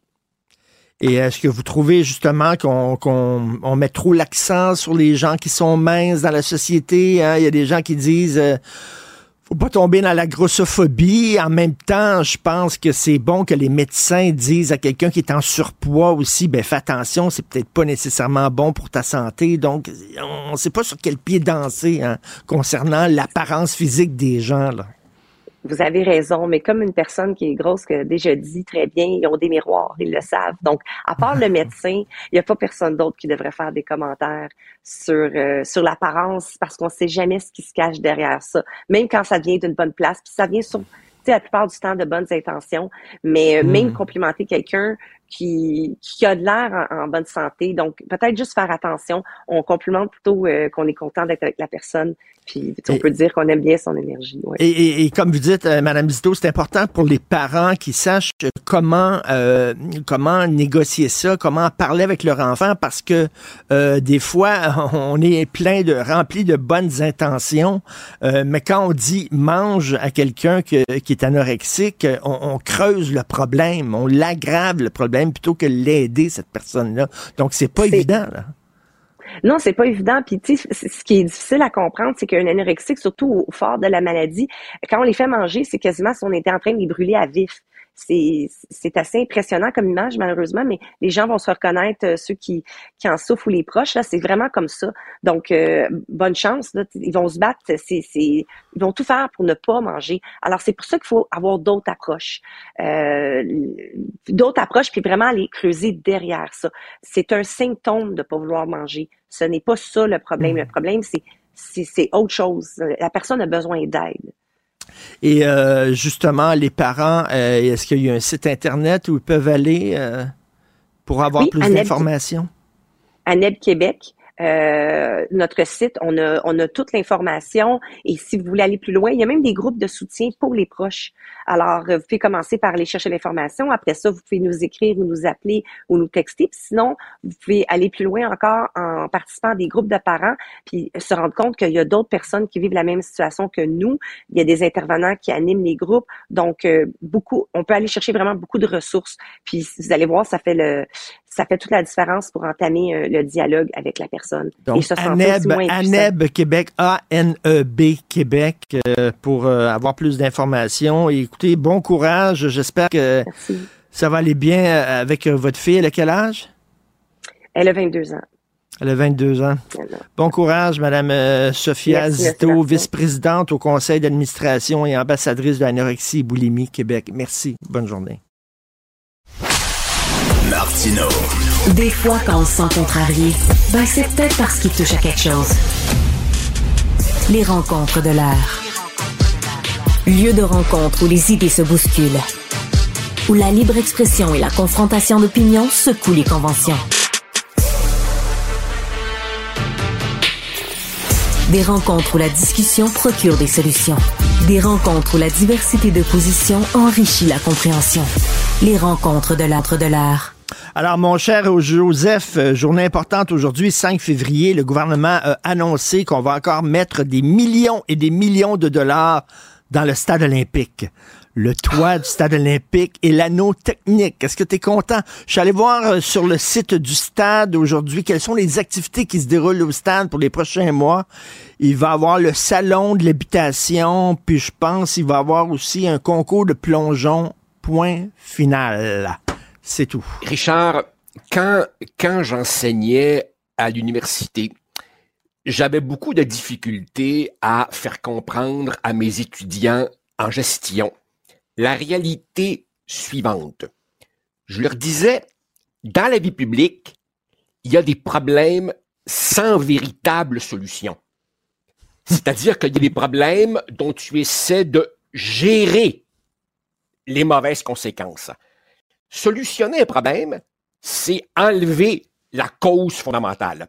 Gérer un problème, c'est minimiser les impacts négatifs. Comme par exemple, tu as un mal de dos chronique, puis ton médecin te dit, c'est pas la peine que je vous opère, c'est à vous à changer votre posture, faire des exercices. Alors tu vois, le toit du stade, c'est le problème par excellence qui est sans solution vraiment satisfaisante. On mhm. pourrait sans doute mettre un toit permanent. Là, on nous explique pour que, pour des raisons techniques qui m'échappent un peu, ce sera jamais vraiment satisfaisant parce que la structure n'a pas été conçue pour porter un toit permanent ou en tout cas un toit qui résisterait à nos hivers pendant de longues années. De notre côté, démolir le stade, euh, écoute, euh, ce serait l'admission d'un échec, euh, ce serait un gigantesque œil au beurre noir. bon, transformer sa vocation, pas vraiment. Qu'est-ce que tu vas faire avec ça? Et puis pour le reste, écoute, à supposer, à supposer le fantasme de Nicodérien par excellence, le retour des expos. Tu sais bien qu'aucune équipe sérieuse du sport professionnel ne prendra ce stade-là, qui n'est plus aux normes du 21e siècle. Donc, c'est un problème sans solution et j'ai un grand élan de sympathie pour ceux au gouvernement qui sont pognés pour gérer ce problème sans solution satisfaisante. Ne me demande, Facal, toi qui es si smart, tu ferais quoi? Je serais aussi embassé que ces pauvres gens-là. Voilà. Euh, écoute, comme j'écris dans ma chronique aujourd'hui, je vais pas m'auto-citer, mais, la, mais la- la FTQ a proposé que les mesures disciplinaires imposées pour des gestes de violence à caractère sexuel, c'est grave cela, n'apparaissent plus dans les dossiers des employés fautifs après deux ans. Deux ans, on efface ça. Bon, écoute, là, là, euh, récapitulons. Le ministre de l'Éducation, Bernard Drainville, a été alerté, bon, par euh, le nombre de cas euh, d'inconduite sexuelle, pour reprendre les termes euh, courants dans le monde scolaire. Alors évidemment, il présente un projet de loi sur la protection des élèves, où il est question, en gros, d'introduire un code d'éthique, euh, une obligation pour les autorités scolaires de mieux se renseigner avant euh, l'embauche de quelqu'un en regardant un peu c'est quoi ses antécédents. Et les syndicats sont venus cette semaine euh, plaider en faveur de l'effacement au bout d'un certain temps du euh, dossier disciplinaire, euh, ce qui ferait évidemment que si, par exemple, un professeur change d'école ou, change de commission scolaire, ben, celle qui l'accueille ne saurait pas exactement euh, à qui elle a affaire. Alors là, autrement dit, dans un projet de loi qui porte sur la sécurité des élèves, les syndicats sont venus montrer que la confidentialité des dossiers de leurs membres est plus importante que Mm, la mm. protection euh, des, des élèves. Alors évidemment, mets-toi à la place de l'employeur qui cherche en ces temps de pénurie à combler un poste de prof, puis qui voit arriver des candidats. Comment il est supposé faire pour connaître un peu à qui il a affaire? Quoi? Faire une petite recherche Google pour voir si dans les médias, il n'y a pas été question euh, d'une condamnation euh, antérieure? C'est extrêmement décevant. Et c'est d'autant plus, d'autant plus bizarre et même choquant, euh, euh, euh, Richard, c'est qu'au même moment, le collègue de M. Drainville, Jean Boulet, le ministre du Travail, travaille sur le projet de loi 42 qui, lui, vise à prévenir les violences en caractère sexuel en milieu de travail, par exemple en facilitant l'établissement de la preuve, en augmentant, en augmentant les indemnisations des gens qui ont subi ce genre de violence. Et là, évidemment, les syndicats disent, c'est pas assez, il faut davantage défendre. Donc, il en faut plus quand c'est Mais- pour leurs membres, mais quand c'est pour les élèves, alors là, confidentialité. C'est extrêmement décevant. Ben, Extrêmement les, les- les- décevant. les syndicats parlent des deux côtés de la bouche, c'est-à-dire lorsqu'ils sont en grève et disent on fait la grève, c'est pas seulement pour nous, là, c'est pas pour nos membres, on fait la grève pour le bien-être de l'ensemble de la population. Mais là, après ça, eux autres, ils défendent Ah des oui, ben mesures qui vont contre les intérêts de l'ensemble de la population oui. et qui font, qui protègent leurs membres. Richard, je, t'assure que euh, même si j'ai adoré mes, mes, mes 20 années à l'université, j'ai j'ai aucune nostalgie pantoute, mais je peux pas m'empêcher de te raconter ceci. Alors, comme tu le sais, j'étais prof à HEC, gestion, et le moins qu'on puisse dire est que nos étudiants étaient pas très, très favorables, a priori, en gros, au syndicalisme. Tant les jeunes du premier cycle que ceux des niveaux supérieurs, MBA, etc., chacun avait sa petite histoire sur euh, la lourdeur des syndicats, leur inutilité, patata. Et moi, et moi, je me faisais un point d'honneur de mettre la table avec une perspective historique et de plaider, de plaider l'utilité, le nécessaire contrepoids des syndicats comme force collective Mhm. pour s'opposer aux excès du patronat. Autrement dit, moi, là, je crois à ça en principe, en théorie, la nécessité des, des, des syndicats. Je suis pas un antisyndicaliste primaire, mais sacrement, ils pourraient-tu s'aider eux-mêmes un peu de temps en temps? Mais, mais, mais, mais donc, tu, est-ce que tu es d'accord avec euh, la proposition euh, d'Alexandre Leduc de Québec solidaire qui dit, ben, on, on va faire en sorte que les syndicats ne soient plus euh, euh, obligés de défendre leurs membres lorsque leurs membres euh, posaient des gestes qui sont indéfendables? Écoute, j'imagine que c'est le genre de proposition. Le diable est dans les détails. Là, voir qu'est-ce que l'indéfendable. Mais effectivement, effectivement, quand tu vois qu'un syndicat, parce que le membre est membre en règle, parce qu'il a payé ses cotisations, est obligé de défendre des pourris et quand même, euh, euh, il, il chuchote. Ouais, lui, franchement, la mais Mais qu'est-ce que tu oui. veux? on n'a pas le choix, on est pogné pour le défendre. Je comprends en même temps, tu sais, l'embarras d'un officier syndical qui est pogné avec les règles actuelles. Alors oui, effectivement, on pourrait peut-être introduire un peu d'oxygène là-dedans, puis dire, hey, il y a des cas vraiment, mon grand, excuse, t'es indéfendable. Exactement. Des, des professeurs, euh, des professeurs, des chauffeurs d'autobus qui conduisaient alors qu'ils étaient sous. Je m'excuse, puis ils Mais sont défendus Richard! par leur syndicat. Ça n'a pas de maudit Mais, bon mais, sens. mais, Richard, mais- mets-toi à la place d'un employeur. T'embauches quelqu'un. T'as-tu minimalement le droit de savoir à qui t'as affaire? Ben oui. Il me semble que c'est pas déraisonnable. Il me semble que c'est pas déraisonnable. Enfin. Écoute, euh, Enfin. bon, euh, toute l'histoire de l'Office euh, des euh, consultations Ouais, publiques de Ouais. Montréal. Bon, alors, euh, Dominique Olivier, elle avait été pointée du doigt par les journalistes du bureau d'enquête. C'était elle qui avait le fameux souper aux huîtres à Paris, 347 dollars. Bon, là, elle poursuit Québécois. Est-ce qu'on peut vraiment parler de Bon. ça, étant donné qu'il y a une poursuite qui a été déposée? Là? Je, je, crois, je crois que on peut en toute prudence en parler pour dire ceci. Pour dire ceci, Richard, essentiellement. S'il fallait, s'il fallait judiciariser toutes les carrières politiques interrompues ou déraillées par des révélations embarrassantes dans les médias, je pense que nos tribunaux seraient encore plus engorgés euh, que maintenant.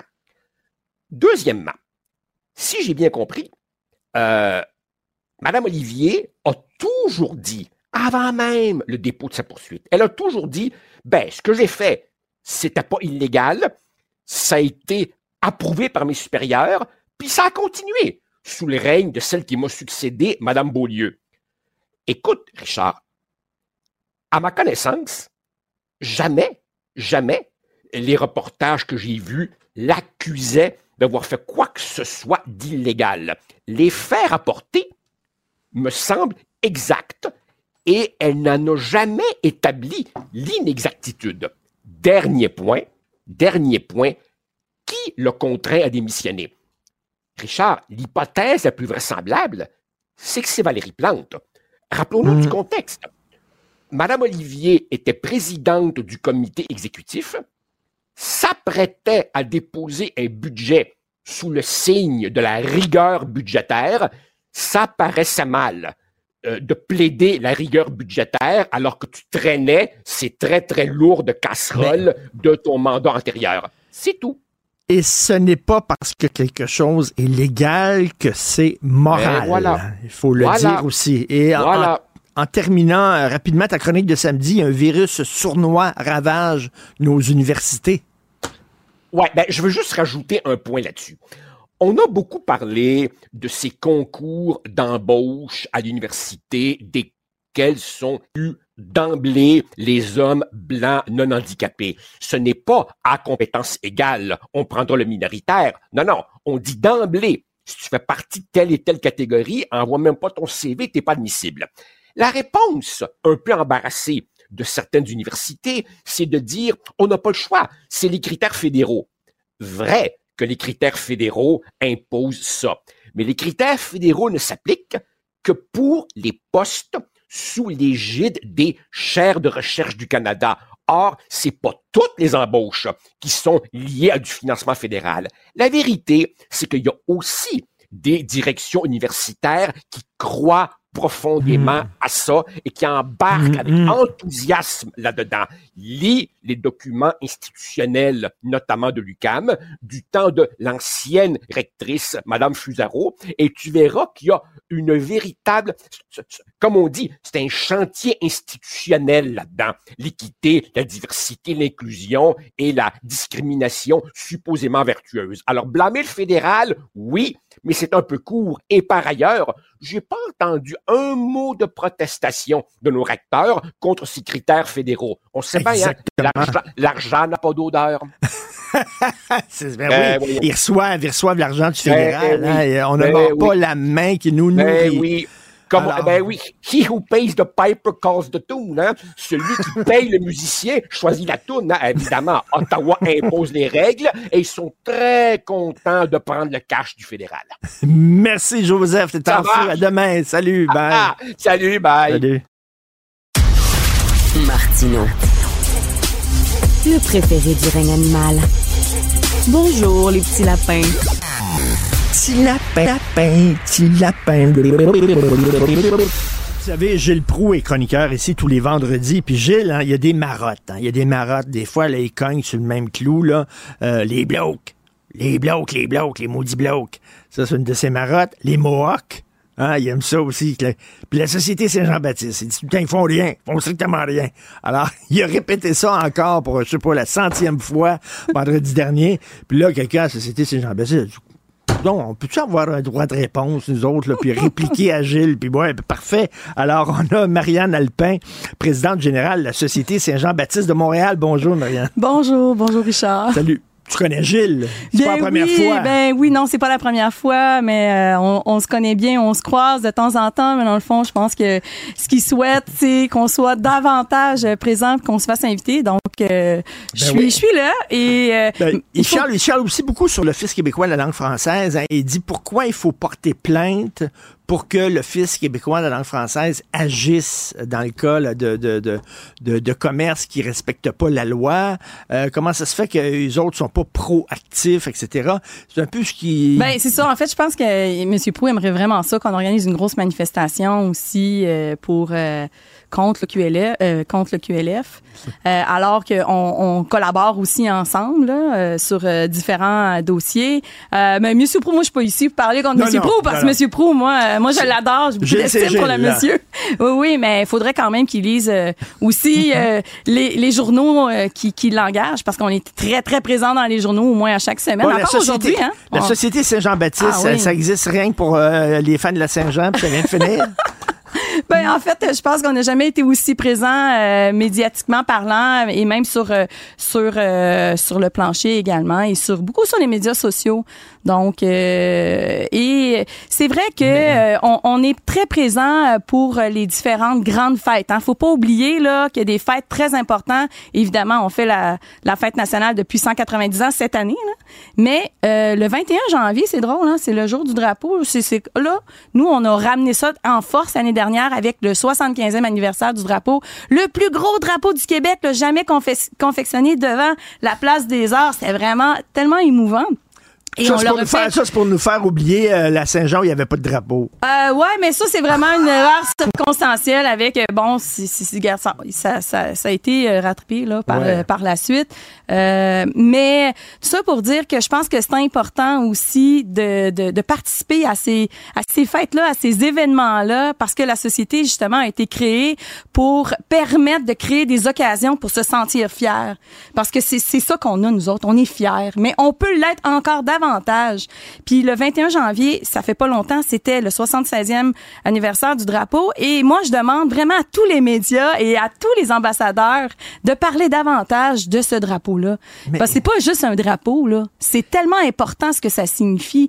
Et, et, je pense que ça passe par là. C'est très important de, de, de parler de, de, notre histoire, de qui nous sommes. Si, si, si je me mettais là, dans, dans la peau de, de, de Gilles Proux, ouais, allez-y. C'est pas la Société Saint-Jean-Baptiste que je blâmerais je blâmerais beaucoup les artistes. On dirait qu'ils ont, ils ont laissé tomber cette cause-là. Je comprends qu'il y a Mais je les comprends, ils les a laissés tomber Ils sont sur l'écologie, l'environnement, c'est très important, euh, l'accueil aux immigrants, puis tout ça, l'ouverture sur le monde. On comprend hmm. ça, mais il fut un temps où les artistes étaient les porteurs de flambeaux, de la fierté québécoise, puis On dirait qu'ils sont plus là. Mais je pense pas qu'ils sont plus là. Mais euh, je pense que on les a laissés tomber un temps. Puis il faut dire aussi que pendant la pandémie, ça a été euh, eux qui ont été le plus écorchés. Et les artistes, il y en a beaucoup là. là vous savez, l'indépendance remonte beaucoup. Ben là. oui. Euh, on en parle de plus en plus. Je reçois énormément de messages. Il y a beaucoup d'artistes aussi qui ont envie de contribuer d'une de, de différentes façons. Ah, il y a Mais un vous effet savez, PSPP, ah, ben, c'est pas seulement PSPP, c'est tout l'effet. On en parle maintenant. On est moins gêné. C'est pareil. Il y a quelques années, on, on était moins gêné de participer à la Journée nationale des patriotes. Cette année, c'est le 20, le 20, euh, le 20 mai. Alors mettez ça dans votre agenda. C'est, c'est pas, ça appartient pas à un parti politique, ça appartient pas non plus à un mouvement, ça appartient à, à notre histoire, notre identité. Mettez ça dans votre agenda, même si c'est une journée fériée. Là. Bernard Landry il a fait en sorte que c'est une journée fériée pour pouvoir penser à ceux et celles qui se sont battus pour nous. Ils ont pensé à nous aujourd'hui. Alors nous, on doit continuer justement ce, ce, ce combat-là et, et, et pour pouvoir vivre en français. Et, et Mar- Marianne, je t'entends parler, là, puis tu utilises le, le mot en N, c'est-à-dire nous. Oui, nous. On a de la misère. Depuis quelque temps, on dirait que c'est un mot comme eh, nous, nous, ça veut dire qui, là? Est-ce qu'on exclut quand on dit nous? Est-ce qu'on a le droit de dire nous? Mm. Parce que, tu sais, toutes les communautés socioculturelles disent nous, euh, puis sont fiers de leurs racines avec raison, sont Ouais. fiers de leur culture. Ben, est-ce qu'on a le droit de nous dire nous? Ben oui, c'est sûr, nous. C'est exactement ça. Justement, si on était capable de encore mieux fêter nos fêtes comme le jour du drapeau, on est le nous dans le drapeau. Le drapeau du Québec, c'est l'histoire du passé, l'histoire du présent et c'est le futur et c'est toute l'histoire francophone et l'identité québécoise qui est dans qui se retrouve dans ce drapeau-là. Oui, le nous est important. Le nous est important et le nous, c'est quoi? C'est les Québécoises et les Québécois et ce sont aussi les néo-Québécoises et, et- et les néo-Québécoises qui, qui, euh, qui, qui viennent vivre avec nous. Euh, mais la Société Saint-Jean-Baptiste, euh, c'est la fierté nationale. Ouais. C'est pas nécessairement l'indépendance. La Société Saint-Jean-Baptiste de Montréal a été fondée il y a 190 ans par Ludger Duvernay et c'est et, et c'est sa fête là, cette année là, 190 ans justement pour créer euh, pour créer des moments pour se sentir davantage fier et la fête nationale c'est une déclaration d'amour de notre histoire, de notre identité.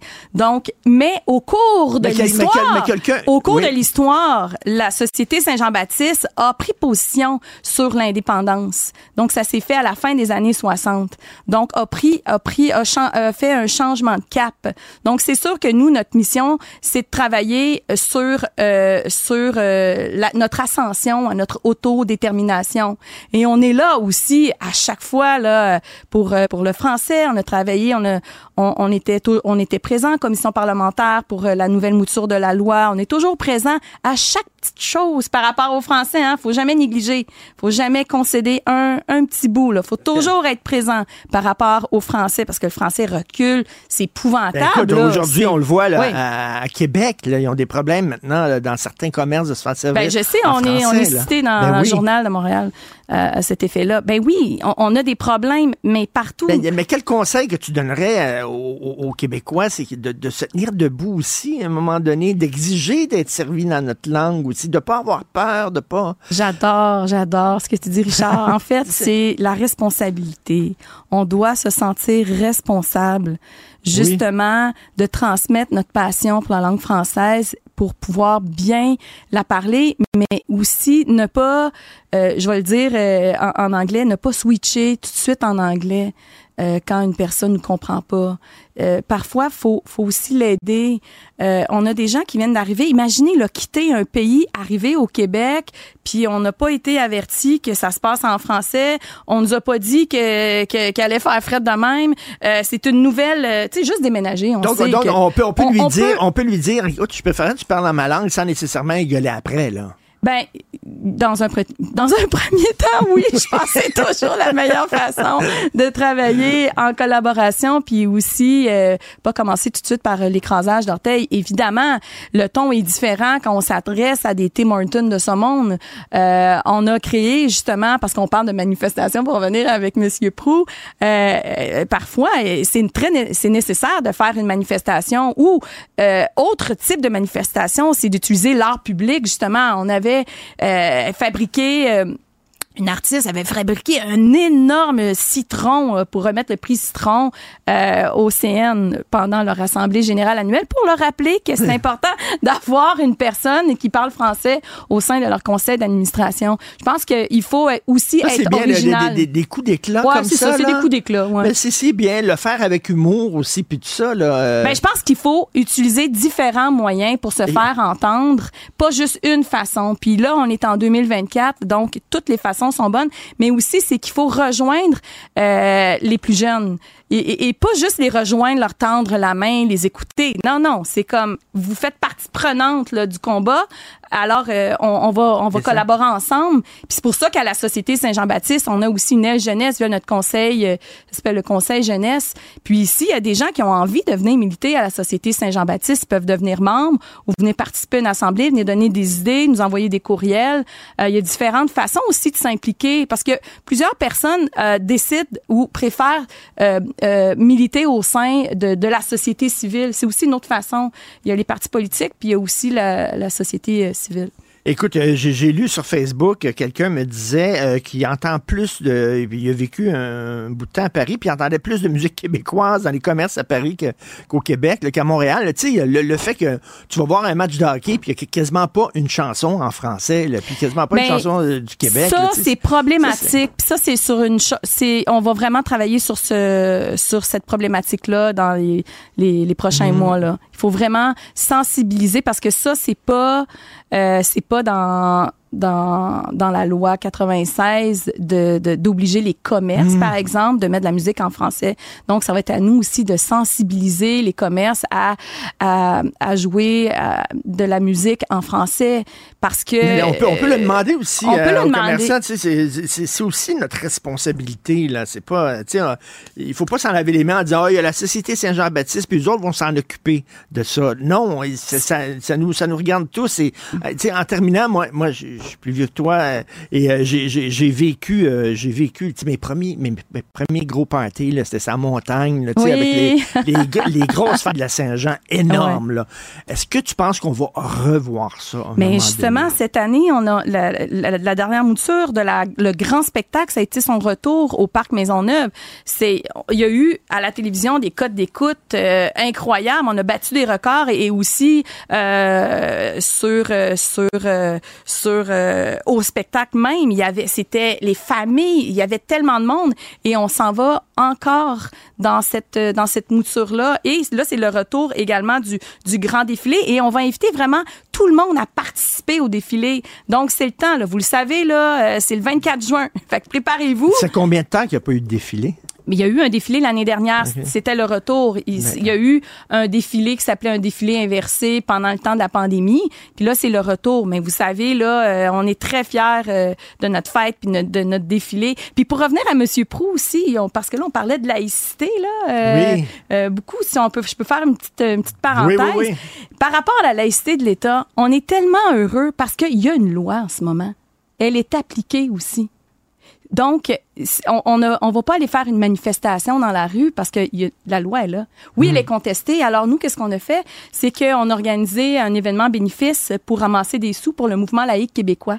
Le mouvement laïque québécois qui euh, qui se trouve aux côtés du procureur euh, pour défendre finalement euh, les accusations, ben, en fait la contestation de, de la loi Oui. 21. Alors nous, c'est ce qu'on fait. Je veux dire, on va permettre, on, on contribue et on est très près du mouvement laïque québécois. D'ailleurs, on sera présent euh, cette semaine puisque euh, le mouvement laïque québécois remet à chaque année le prix Condorcet euh, des Saules. Et euh, cette année, il va, il va être remis à trois personnes. Donc, la Société Saint-Jean-Baptiste est d'accord pour dire que la laïcité fait partie des valeurs Ben oui, québécoises. euh, on a contribué, la société a contribué à l'époque pour la déscolarisation, la, voyons, la, ben, je vais dire, pour Déconfessionnalisation, Oui, ouais. merci Richard, j'ai juste pris un café ce matin. Et, et euh, oui, nous sommes, euh, nous sommes d'avis que euh, l'État doit être laïque pour le bien vivre ensemble, ça, ça va de soi. Et on annonce en, en exclusivité que le 24 euh, juin, il va y avoir un discours sur scène de Gilles Proux euh, pendant, pendant la Mais je l'adore parce que c'est important, je veux dire, euh, Ben, c'est un porteur, c'est un porteur de flambeau, c'est un porteur de flambeau. Alors, c'est très important parce que lui est là pour rappeler euh, certains faits. Puis, ben, nous, on est là puis on, on prend la balle au bon. Ben, écoutez, euh, il faut, euh, il faut dire nous. Faut pas avoir peur de dire nous. Faut pas avoir peur de défendre notre langue. Quand on voit que à Charlevoix, euh, Jean-François Lisée a de la difficulté à se faire euh, servir en français, à Québec, c'est pas rien qu'à Montréal. Est-ce que là, à Montréal, la- situation, là, ça doit vous alarmer quand même là?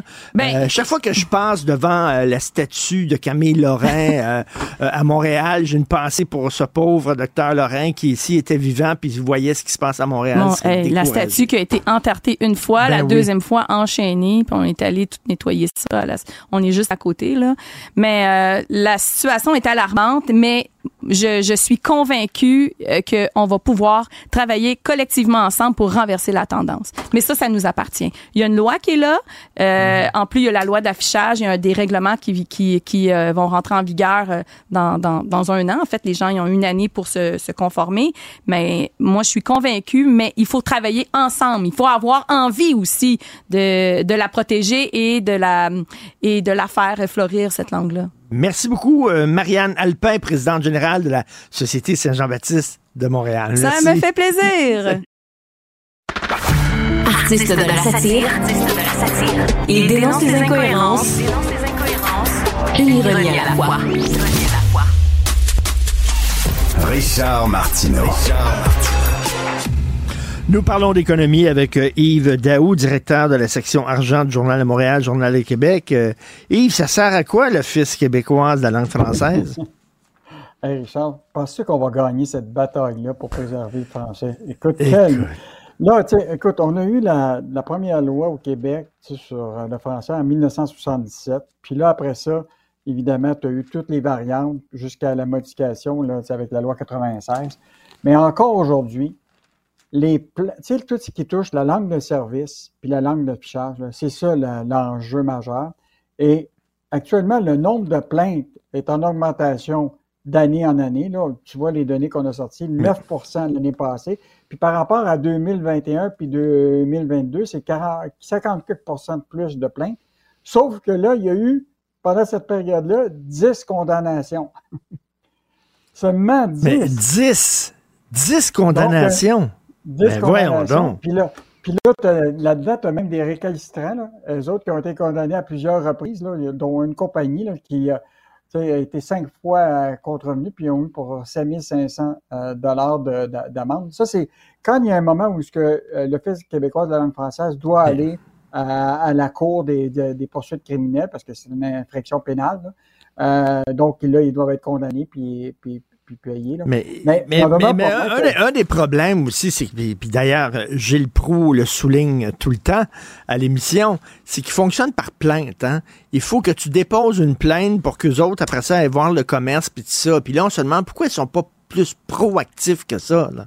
Pourquoi il faut là, déposer une plainte nous-mêmes? Les, les porte-paroles de l'UQLF, ce qu'ils souhaitent, c'est que d'être plus euh, conciliateur. C'est-à-dire que là, tu as des plaintes. Ils disent que 98% des cas finissent par se régler en appelant la compagnie et dire de se grouiller. Mais là, il en demeure pas moins qu'il y en a qui sont récalcitrantes, mais je considère quand même que le nombre de, de poursuites puis d'amendes est relativement mince. Là, écoute, on a juste Montréal, mais là, on a vu ce matin avec l'article à Québec, parce que même maintenant, la langue de service puis la langue Eh oui. d'affichage est en danger à Québec. Non, ça n'a euh, pas de sens. À un moment donné, euh, on, on allait, ma blonde et moi, euh, dans un commerce, puis à côté, il y avait un fleuriste. Puis le fleuriste, le, le- le panneau, là, en gros, c'est- c'était en anglais. C'était rien qu'en anglais, puis ça fatiguait ma blonde au bout. Puis elle a justement logé une plainte à l'EQLF et euh, en envoyant une photo, puis je pense que ça s'est réglé parce que maintenant, ils ont un panneau en français. Donc, effectivement, des fois, euh, ils vont les voir, ils discutent avec eux. C'est peut-être des gens qui connaissent pas la loi, je sais pas trop quoi. Euh, ça serait pas nécessairement là, avec une amende et tout ça. Là. Hmm. Mais là, tu sais là, que là, maintenant, depuis la loi 96, les entreprises, les PME de 40-50 employés et moins doivent avoir une certification de langue française. Donc, ils doivent montrer. Donc, euh, il y a quand même des efforts qui sont Hmm. faits, mais je pense que l'enjeu là, va rester évidemment l'affichage, mais aussi la langue de service, parce que là, tout le monde a une seule raison tout le temps pour justifier tout ce qui ne marche pas, c'est la pénurie de main-d'œuvre. Ben oui, là, ben oui. euh, On, a, on manque de main-d'œuvre, puis là, ben, les gens qui arrivent, on prend n'importe qui, puis ils ne parlent pas la- le français.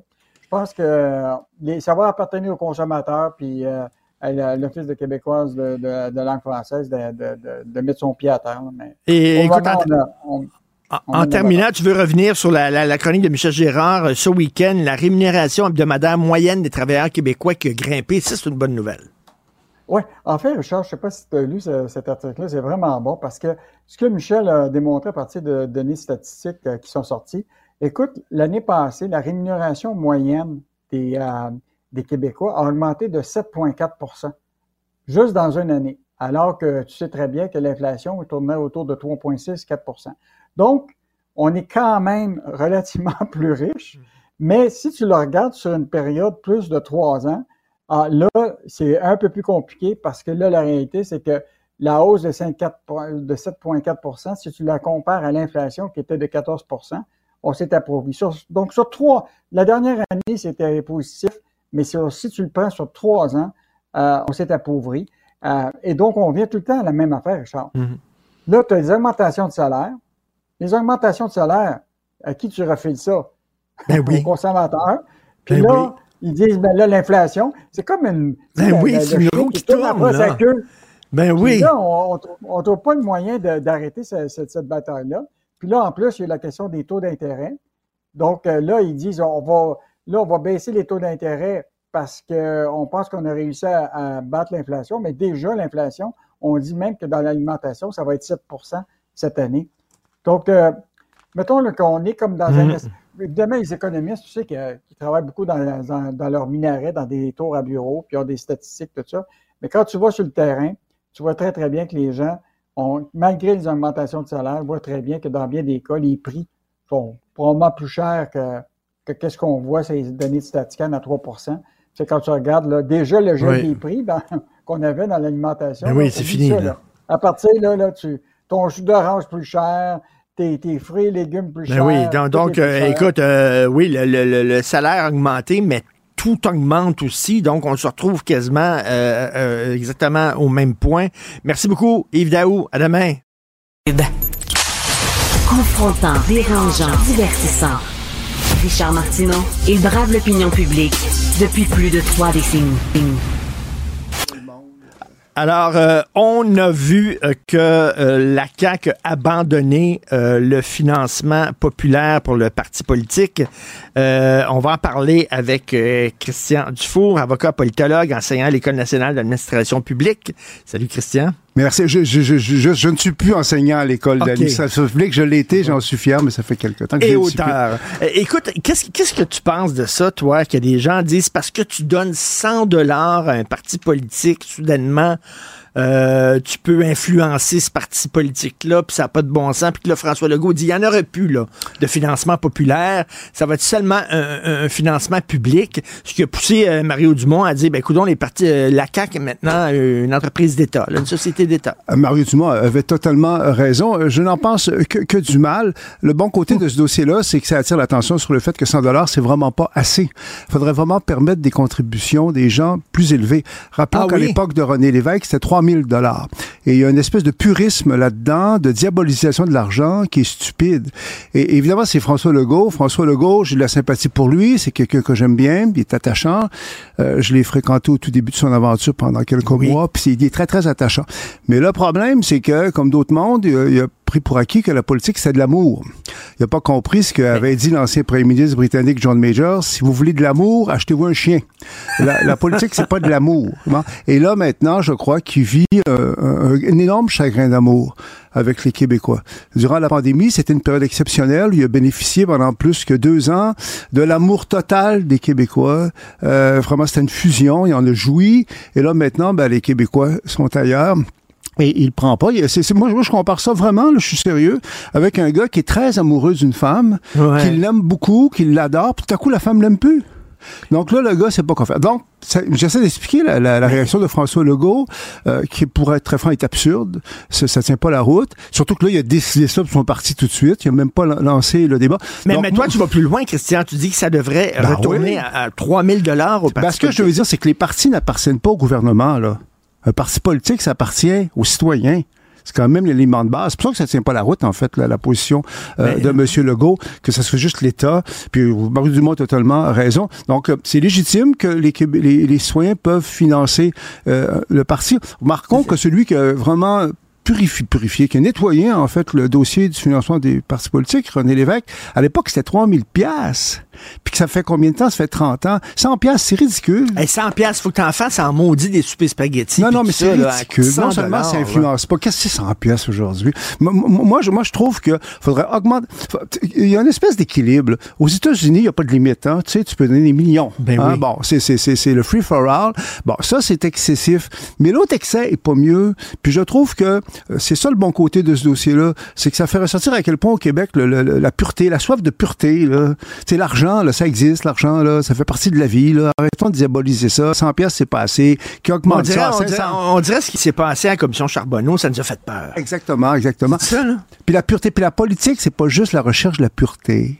Hein? Puis c'est pas juste oui. des débats d'idées. Les gens ont des intérêts, les gens ont des opinions, puis ont le droit de contribuer à des partis politiques. Euh, on sort d'une situation où c'est mieux quasiment de, de, de, subventionner la mafia que de subventionner un parti politique. C'est ridicule. Est-ce que, est-ce que tu, tu, serais pour le fait que des entreprises puissent Les entreprises, c'est autre chose. Moi, je suis une, ça, les entreprises, je suis beaucoup moins ouvert parce que c'est les citoyens qui votent c'est pas les entreprises. Moi, je, je, là, je suis. C'est drôle que tu me poses cette question-là parce que j'en parlais à un, un vieil ami, Louis Sormani, qui a travaillé là-dedans. Hier, je dis Qu'est-ce que tu penses des entreprises? Ben oui. bon, Lui, il était pas convaincu. Moi non plus, je suis pas convaincu. Mais pour les citoyens, je suis convaincu que 100 pièces, c'est ridicule. Il faudrait vraiment augmenter ça substantiellement. Ça, je le pense vraiment. Parce que c'est pas honteux. Puis les partis politiques, je le rappelle, c'est pas mieux que ça devienne comme des bureaucraties, ça devienne comme dépendant de l'État. Ben c'est oui. les citoyens qui sont propriétaires des... des... J'étais content que tu m'invites pour ça, parce que et, comme tu vois... Et, et, de dire, mettons, euh, euh, ben, tu sais, je, je, je, ce, ce, ce parti-là, son programme, ben, ça me tient à cœur, c'est important pour moi, puis je veux l'aider. Tout comme euh, on envoie des chèques, des fois, à Greenpeace. Exactement. Ou, puis en plus, ça, si ça influence le parti, en partie, pourquoi pas? C'est quoi? Moi, je veux dire, peut-être que je suis rendu vieux, là, mais, mais, mais moi, je trouve ce purisme-là, Ben devient oui. ridicule. Là. C'est La politique, c'est- c'est- En fait, c'est de l'angélisme. Exactement. C'est de l'angélisme, mais c'est dangereux, l'angélisme. Puis les Oui. Québécois, on est bien bons là-dedans. On est super bon Hein? là-dedans. Il, faut, nous autres, être meilleurs que tout le monde. Exactement. Puis là, on se pète les bretelles en disant, là, on a le, le, le, le- le programme de financement des partis politiques le plus pur au Canada. Et, et- et- et un, un que j'aime bien, par ailleurs, Paul Saint-Pierre Plamondon, parce que je, je le défends à beaucoup d'égards, mais il peut être un peu angélique. Puis ça, je me méfie un peu de ça, moi. J'ai Oui. peur de ça, moi. Trop pur, Tu trop- laves plus blanc que, tu- que, que- que plus blanc, puis tu vas être le plus pur de tout. J'ai des principes, moi. Puis d'ailleurs, je sais pas si tu as remarqué, François Legault, pour lequel j'ai de la sympathie sur le plan humain, je dois dire, je me mets à sa place, je le comprends. Mais là, c'est comme si, là, vraiment, il faudrait l'arrêter, il faudrait qu'il soit mieux conseillé, là, parce que là, là, il est blessé, là, puis il réagit vite, puis il réagit mal, puis là, il dit, ah, les Québécois peuvent supposer que, waouh, il y a rien, là, là. Je veux dire, la, la- la plus- les grands hommes d'État, ils ont tous passé par des périodes ils étaient très impopulaires. C'est dans la nature des choses. Les, les Britanniques ont mis dehors Churchill après la Deuxième Guerre mondiale. oui. Ils venaient de sauver euh, euh, la Grande-Bretagne du péril nazi, puis ils l'ont mis dehors. De Gaulle est parti aussi. Puis, puis mettons les choses au pire. Le Gaulle, il reste trois ans. Mais mettons, là, pour le Gaulle, c'est fini, OK? So- Soyons pessimistes. Je pense pas que ça soit le cas, mais qui sait? Ben, au moins, il y aura eu ces deux, trois ans de pandémie où il y a eu un rôle historique important. Puis c'est pas fini, il reste encore trois ans. Mais est-ce que son rôle qu'on lui, a- lui, a donné à François Legault, c'est, de, de garder le siège chaud en attendant que le PQ se réveille puis revienne. Tu sais, le- la flamme dans, le- dans le poêle à gaz, le pilote, là. Ouais. C'est-à-dire, on, ça- il était le pilote, là. Pour, là, maintenant, on est prêt à ouvrir les, les, les ronds avec le PQ. Oui, mais Merci beaucoup, M. Legault, pour la job que vous avez faite. Bye-bye. Ouais, mais tu sais, ça, ça remet sur le tapis le mode de scrutin. Tu sais, moi, à quel point j'ai défendu notre mode de scrutin Oui. si calom- calomnié, puis je me je contre la proportionnelle. Là, on voit de façon éclatante la force de notre mode de scrutin. Parce qu'il y a juste quelques mois, on avait l'impression que la CAQ était là pour 30 ans. Il y avait tellement l'air installé là, puis les petits partis chiolaient, tout ça. On voit que notre mode de scrutin, sa force, c'est que ça donne des gouvernements forts dans un premier temps. La majorité du parti qui l'emporte est amplifiée, donc ils peuvent gouverner, mais ça donne aussi des gouvernements congédiables. Parce que quand le monde devient tanné, puis tôt ou tard, le monde devient tanné, là, ils cherchent, parmi les partis d'opposition, celui qui pourrait être performant. Puis là, ils ont trouvé Paul Saint-Pierre Plamondon. Ce qui fait que moi, j'exclus pas que la prochaine élection, on ait un gouvernement péquiste majoritaire. Alors que pour finir mon truc, la proportionnelle, tu sais, qui est si pure, la proportionnelle, c'est si On va être pogné seulement avec des gouvernements minoritaires. Qui, on sera pas capable de s'en débarrasser. C'est ça, c'est parce ça. que les autres petits partis vont le protéger. Non, c'est parce que la même gang, euh, c'est ça, le, le, la, proportionnelle, c'est le gouvernement faible, mais en même temps, le personnel politique se maintient, se maintient, se maintient. Moi, je prétends Mhm. que la démocratie, là, c'est pas des belles théories, c'est beaucoup d'être capable de mettre dehors un gouvernement quand t'en veux plus. Puis euh, Legault, je le comprends d'être stressé parce qu'il y a trois ans, il faudrait qu'il se réveille, Monsieur Legault, parce qu'il faudrait qu'il. Puis aussi Legault, euh, pas Legault, euh, Mario Dumont, je trouve, avait donné un bon conseil à François Legault quand il avait dit, il faudrait qu'il arrête de vouloir être aimé, là, qu'il oublie ça, là, Ben oui. qu'il finisse en beauté. Si pour périr, il périra noblement, ou sinon, les Québécois se remettront à l'aimer comme une femme que tu as adorée, qui t'a adoré, puis à un moment donné, sacre là, puis là, le temps passant, ben, se dit, ah, il y avait peut-être des qualités que je ne lui avais pas. Et, et Christian, moi, c'est ce que j'aime de, de, de toi, de ta vision de la politique, puis on va s'en reparler, c'est euh, euh, l'angélisme, t'es ça. Ah. T'es t'es un, un pragmatique. C'est dangereux, l'angélisme. D'ailleurs, d'ailleurs, d'ailleurs, écoute, rien qu'un truc, parce que des fois, t'écris sur Facebook. Ouais. OK? Là, Ah, je Facebook, content que tu regardes des fois. Facebook, c'est public. Ben oui, je te suis, je te suis. Là, on- je t'amène sur, autre chose en terminant. T'es gay, tu le sais, t'as animé, animé la Elle première, commence pas à me calomnier, pas à me diffamer, je vais te poursuivre, mon cher Richard. t'as animé la première émission de radio euh, Ah sur oui. euh, la En communauté français, j'en suis très fier de ça. ici au, Québec. Mais- sur Facebook, tu as dit, hey, ça n'a pas de bon sens. Là. Scrabble, ils ont dit qu'on peut plus mettre le, le nom Tarlouse. Dis-moi, tu truc-là? Scrabble. J'ai vu ça, puis je suis parti à rire. Ben, Tarlouse, c'est discriminatoire. Toi, t'es un gay, puis tu veux qu'on utilise le mot Tarlouse. Ben moi, oui, moi je suis pour la liberté. C'est quoi là, ces faiblards-là, ces, ces, ces, ces, ces petites natures-là, qui sont pas capables de supporter des mots qui existent, qui seront plus capables de lire les romans du passé, parce que mo- moi, je lis beaucoup de vieux livres, puis je me dis, ben là, ces livres-là, puis personne ne pourrait les lire parce qu'ils vont, ils vont, ils vont tomber sans connaissance. Moi, comme gay, là, je demande pas qu'on m'aime. Tu comprends-tu? J'ai pas besoin d'être aimé, moi. Moi, je veux pas qu'on m'écœure, je veux pas qu'on m'agresse, je veux pas qu'on fasse de la discrimination. Je vais publier euh, dans un, mois un, un livre où je parle de ça, entre autres, parce que moi, je, je suis un, un- un gay, puis j'ai pas de fierté en soi d'être gay. Je sais que tu as déjà écrit là-dessus, toi, Oui. à un moment donné. Toi, est-ce que tu es fier d'être un gars? Est-ce que tu es fier d'avoir je d'être 60 droitier? 70 ans? Non, t'as-tu, non? Je Non, t'as suis pas 70 fier d'être droitier. je pas Exactement. Donc, euh, donc moi, moi, ce que je trouve, euh, euh, c'est que c'est très important qu'il n'y ait pas de discrimination, puis qu'on fasse pas de différence. Mais moi, j'ai pas besoin qu'on m'aime. Est-ce que tu comprends la différence? Ben Qu'on m'appuie, là, puis qu'on dit, Christian, on t'aime, puis même si t'es gay, on t'accepte. puis- C'est ça. Ben, je reviens là-dessus. C'est la- l'angélisme, la, la, la, la, la moumounerie, t'aimes pas ça. Et le- l'envers le de ça, c'est que si tu as besoin d'être aimé, euh, ça veut dire que tu es dépendant, en fait, des autres. Je pas ce qu'on tu as besoin. que- que- qu'on- Donc, donc, François Legault, pour revenir à notre premier ministre adoré, euh, il reste... Mais je le comprends même, parce qu'entre toi et moi, là, mets-toi à sa place, là. Pendant presque trois ans, écoute, on l'aimait tellement, puis il n'y avait pas de critique. Si, il en a joui, il s'est habitué. Veux-tu, N'importe qui aurait réagi comme ça. Ben, merci, euh, Christian. On va se reparler, c'est sûr. fun, Puis J'ai très hâte euh, de lire ton, ton prochain livre dans un mois. Christian Dufour, avocat politologue. Merci. Martino. Pour l'instant, nos avocats nous disent que tout est beau.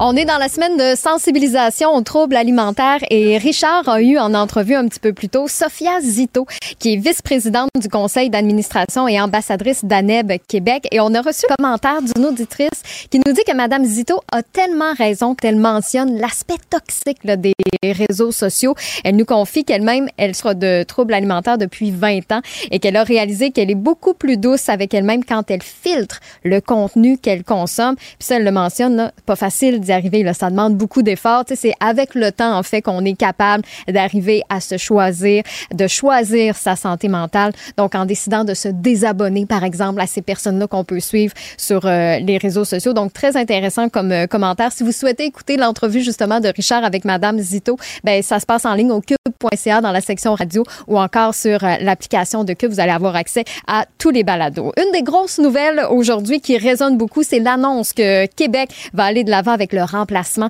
du toit et de l'anneau technique du stade olympique. Donc, on évoque maintenant des coûts de 870 millions de dollars. On peut s'attendre que ça va friser justement le, milliard. Donc, on parle d'une nouvelle toiture fixe, rigide, qui va avoir une durée de vie de 50 ans et qui va comporter un cerceau transparent tout autour. On dit que cette nouvelle caractéristique-là, ça va devenir la plus grande fenêtre sur le ciel de, de Montréal. Le gouvernement estime que ça va engendrer des retombées économiques de près de 1 milliard et demi sur 10 ans. Justement, Benoît Dutrisac va recevoir la ministre du Tourisme, Caroline Proux, en entrevue pendant son émission. Donc, je, me, prends un petit peu d'avance et je vous pose déjà la question.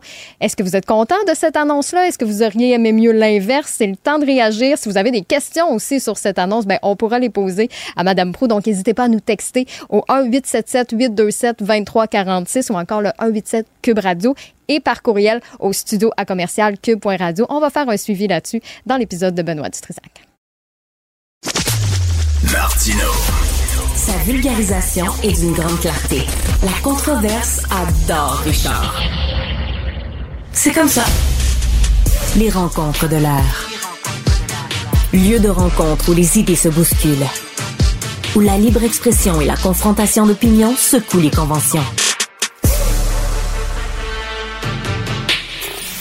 Des rencontres où la discussion procure des solutions. Des rencontres où la diversité de positions enrichit la compréhension. Les rencontres de l'art de l'art. Alors, nous sommes avec Jean-François et Marie. Euh, Marie, après l'anneau de la place Ville-Marie, on va avoir l'anneau du stade olympique, 870 millions de dollars. Qu'est-ce que tu en penses? Ben écoute, c'est comme euh, c'est comme le jour de la marmotte, euh, Richard, euh, et ça arrive en plus à la même époque. chaque année, on se pose la question qu'est-ce qu'on fait avec cette toile là qui qui est devenue une belle courte pointe à travers les années. Mais là, on apprend que le gouvernement du Québec, donc Madame entre autres Caroline Proux, la ministre du Tourisme, a décidé qu'elle nous annonçait qu'elle ben, refaisait cette toile là pour la modique somme de 870 millions de dollars. c'est pas mal de bidou, c'est pas mal d'argent dans un contexte où, euh, ben, évidemment, il y a du monde qui mange pas, il y a des gens qui ont pas de toit sur la tête, euh, notre système craque de partout. On comprend que les coffres du gouvernement sont plutôt euh, pas très, pas très engorgés, plutôt vides.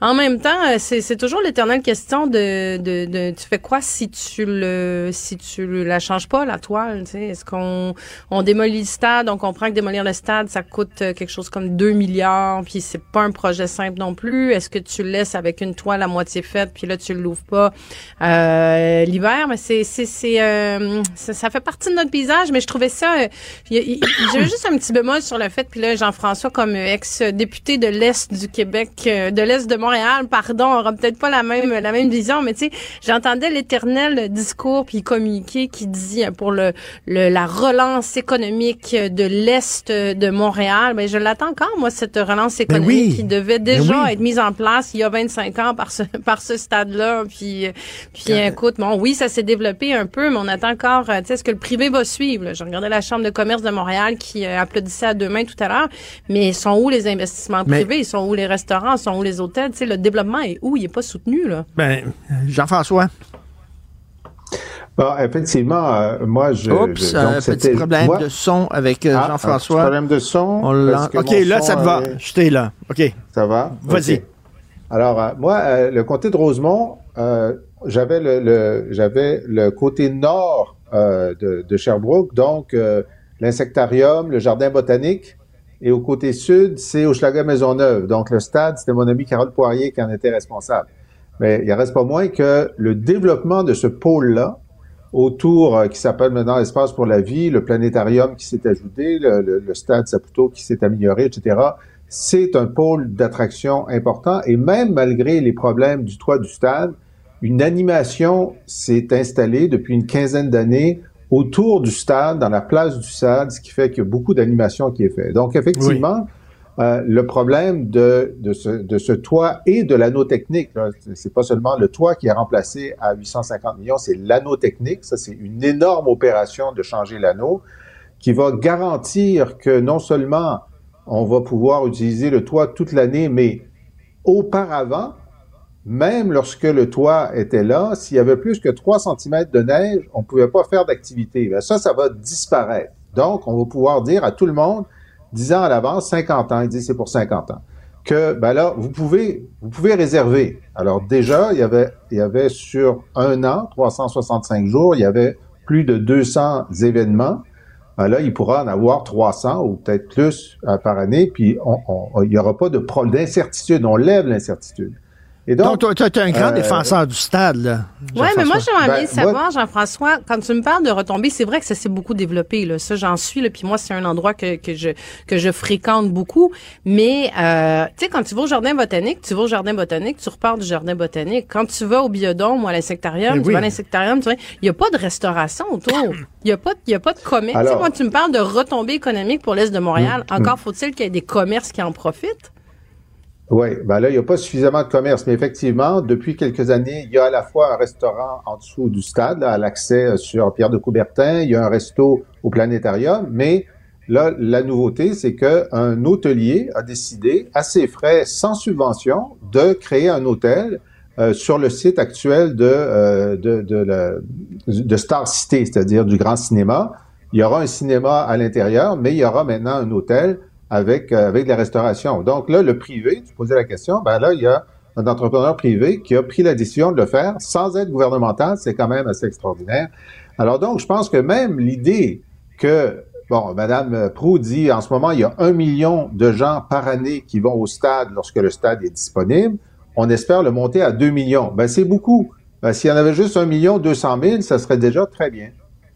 Euh, Marie... Mais tu sais, il est question de, de j'entendais là, des commentaires sur euh, si on avait eu un stade. C'est un peu la même logique qu'avec le stade Vidéotron, on va avoir une équipe de hockey. Si on a un, stade avec un toit, on va avoir Taylor Swift qui va venir euh, dans une tournée. Tu sais, vous avez sûrement des gens dans votre entourage qui sont allés au show de Metallica puis qui en sont revenus en disant que le son était dégueulasse, horrible, inaudible, que c'est pas un adapté problème. pour ça.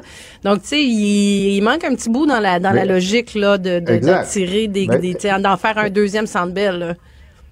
Est-ce qu'il faut, est qu'il faut jeter la serviette ou puisqu'on met 850 millions, essayer de faire en sorte que le son soit correct, qu'on fasse une coupe de tests entre nous avant d'appeler Taylor Swift? Effectivement, mais je pense que on n'a pas le choix que d'essayer pour si on réussira pas, si, si, euh, si on n'essaie pas. On n'a pas le choix parce que de toute façon, le démolir coûterait euh, plus cher. En terminant rapidement, c'était les 20 ans de Facebook hier et euh, bon, euh, la CAQ a fait un beau cadeau. Ça a que la CAQ maintenant euh, recommencer à acheter de la pub sur Facebook. Ben oui, écoute, une autre euh, volte-face de la CAQ, Richard, parce que rappelons-nous euh, comment, euh, bon, tu sais, ça commence un peu ce débat-là dans la foulée de la crise des médias, des revenus publicitaires qui vont vers Meta, Instagram, Facebook. Puis dans la, campagne électorale, la partielle à Jean Talon, le premier ministre s'est engagé à, à pas faire de publicité. Puis on se rappellera, le PLQ puis Québec solidaire ont, ont, décidé de continuer d'en faire. Puis François Legault disait que ben, Québec solidaire avait perdu l'étiquette solidaire de son, avec raison à mon avis mm. là, de, de, de, son nom parce qu'ils avaient décidé de, de après avoir euh, euh, décrié sur toutes les, euh, les plateformes, tu sais toutes les tribunes, les, les, les grandes entreprises et tu sais en tout cas. Donc là c'est quand même assez particulier que dans la un petit peu en douce là, ça s'est fait sans crier gare. Finalement la CAC ont décidé de revenir sur ces sur ces plateformes là et ben ça fait jaser, ça fait jaser beaucoup parce que ça donne encore une fois l'impression que François Legault, tu sais, prend des engagements très fermes, eh mais que, oups, c'est peut-être temporaire, ou tu sais, c'est quoi les comptes? On, on, se pose souvent la question, là, quand François Legault, il dit qu'il cherche sa boussole, ce qu'on se demande encore, c'est c'est quoi ses convictions? Elle repose sur quoi? C'est quoi son grand projet pour la société? Il va où? Donc ça, c'est bon. C'est un petit ah. élément, mais ça s'inscrit dans ce narratif. Jean-François, qu'est-ce que tu en penses? Ben, c'est ça. C'est parce que si euh, Legault n'avait pas été aussi, euh, aussi dur contre Québec solidaire et le Parti libéral, euh, ça passerait mieux. Euh, là, maintenant... Euh, et puis, regardez, il fait ça la semaine où il y a eu un excellent rapport qui a été déposé la semaine dernière sur la découvrabilité sur Netflix et compagnie. Ça, c'est un, une très bonne chose qui a été faite avec le, le, ministre Lacombe. Mais là, on parle de, de, de, leur retour sur Facebook. Bon, je comprends qu'ils considèrent que ça va tellement mal qu'ils vont sortir les poubelles, toutes les mauvaises nouvelles en même temps. Et puis là, ça met de la pression sur le PQ. Donc le PQ est le seul en ce moment à ne pas euh, utiliser l'accès ciblé aux électeurs que Facebook permet. Est-ce que là, il va décider, écoutez, nous, on voulait bien boycotter, mais on n'est pas, euh, on n'est pas plus, plus, euh, euh, on va pas tendre l'autre joue à chaque fois. Euh, est-ce que nous, on, va recommencer? je pense que c'est une question qu'ils doivent se poser parce qu'ils sont plus à armes égales face à, leur principal adversaire qui est la CAQ. Est-ce que ça veut dire que les journalistes aussi, on, boycotte Facebook, il va falloir, on va pouvoir maintenant retourner sur Facebook et publier des textes inédits? Ben, il faut qu'ils soient inédits parce que si tu fais un lien à Cube, ben ils, vont refuser de le faire. Ben oui, alors. Mais le truc, c'est que si tu mets notre échange avec Marie et toi sur, sur YouTube, ça, on a le droit de le mettre. Merci à vous deux. Merci.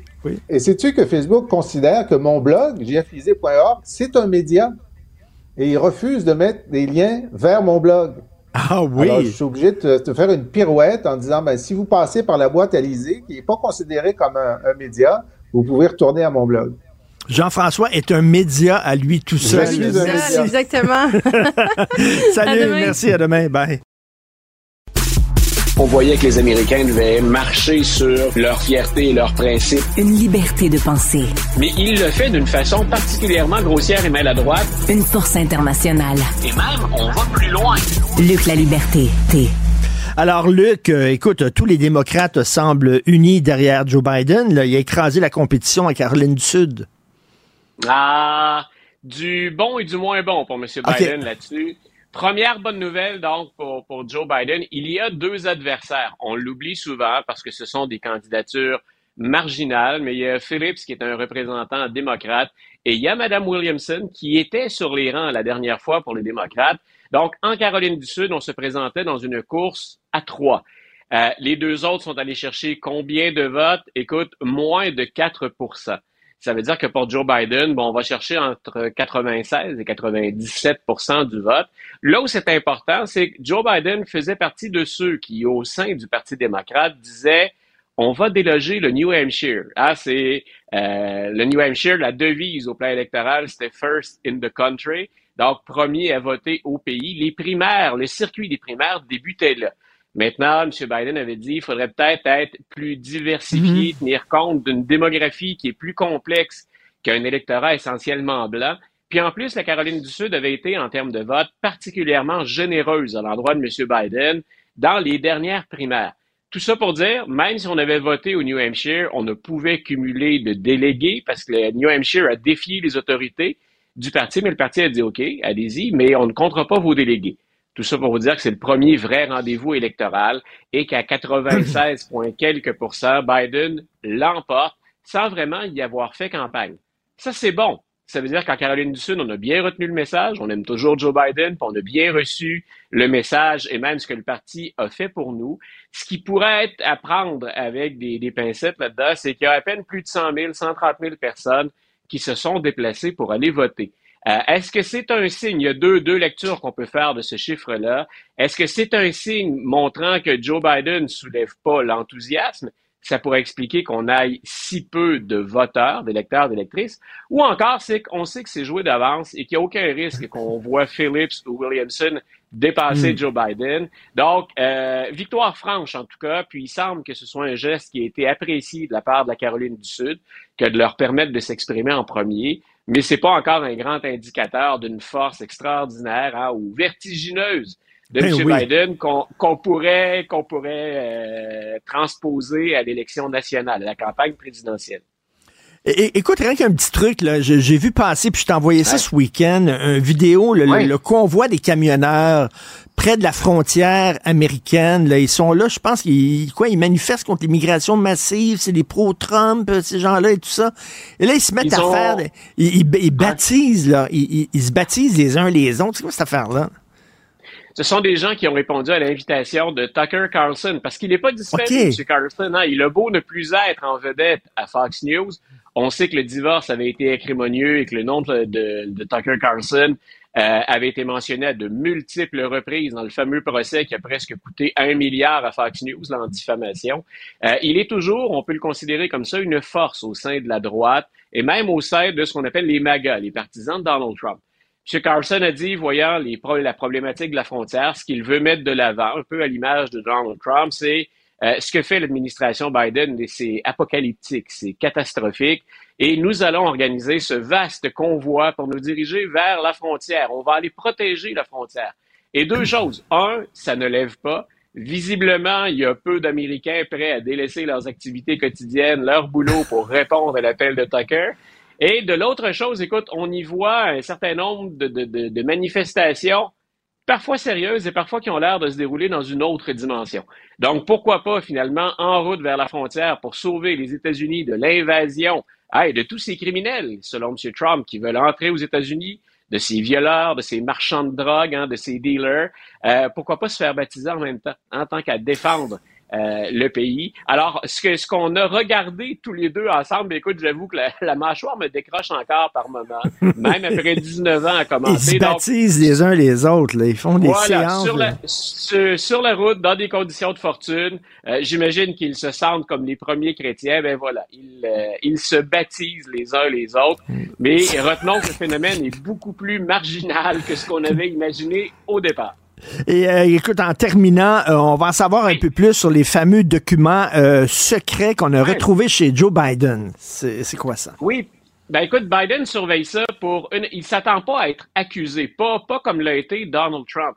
Mais M. Biden sait que ça peut être un boulet politique. Ça peut même être ce qu'on appelle dans le fameux, le proverbial caillou dans la chaussure. Ce qui craint, c'est qu'on lui reproche une mauvaise gestion et qu'on apprenne certaines des informations, ou à tout le moins la, teneur de certaines informations qui étaient contenues dans ces documents qu'il avait entreposés dans son ancien bureau de président euh, à, la, retraite. Une fois, c'est-à-dire qu'il a été vice-président, il avait gardé un bureau à l'Université de la Pennsylvanie. Donc, euh, et les autres étaient dans, entre autres, dans son garage à côté de sa fameuse Corvette. Donc, un, les a-t-il préservés ou conservés de manière négligente? Je m'attends à ce que ça, ça sorte. L'autre, est-ce que la teneur de ces documents-là, est-ce que c'est aussi grave que la teneur des documents de Donald Trump? On sait que les deux, on sait que les deux épisodes sont pas à la hauteur. M. Biden a collaboré, M. Biden en avait beaucoup moins, nettement moins que Donald Trump. Mais euh, comme on est en campagne électorale et que la nuance, ben, elle prend souvent le bord hein, pendant les campagnes électorales, euh, je pense que l'entourage de M. Biden craint qu'on fasse la nouvelle avec ça. Et je crois que, malheureusement pour eux, heureusement si on est à l'adversaire, on va faire la nouvelle avec ça. C'est fou quand même, ces gens-là qui apportent des documents privés chez eux, puis qui, laissent ça dans le garage et tout ça, ou dans, dans le cabanon avec euh, les, balais puis euh, le râteau.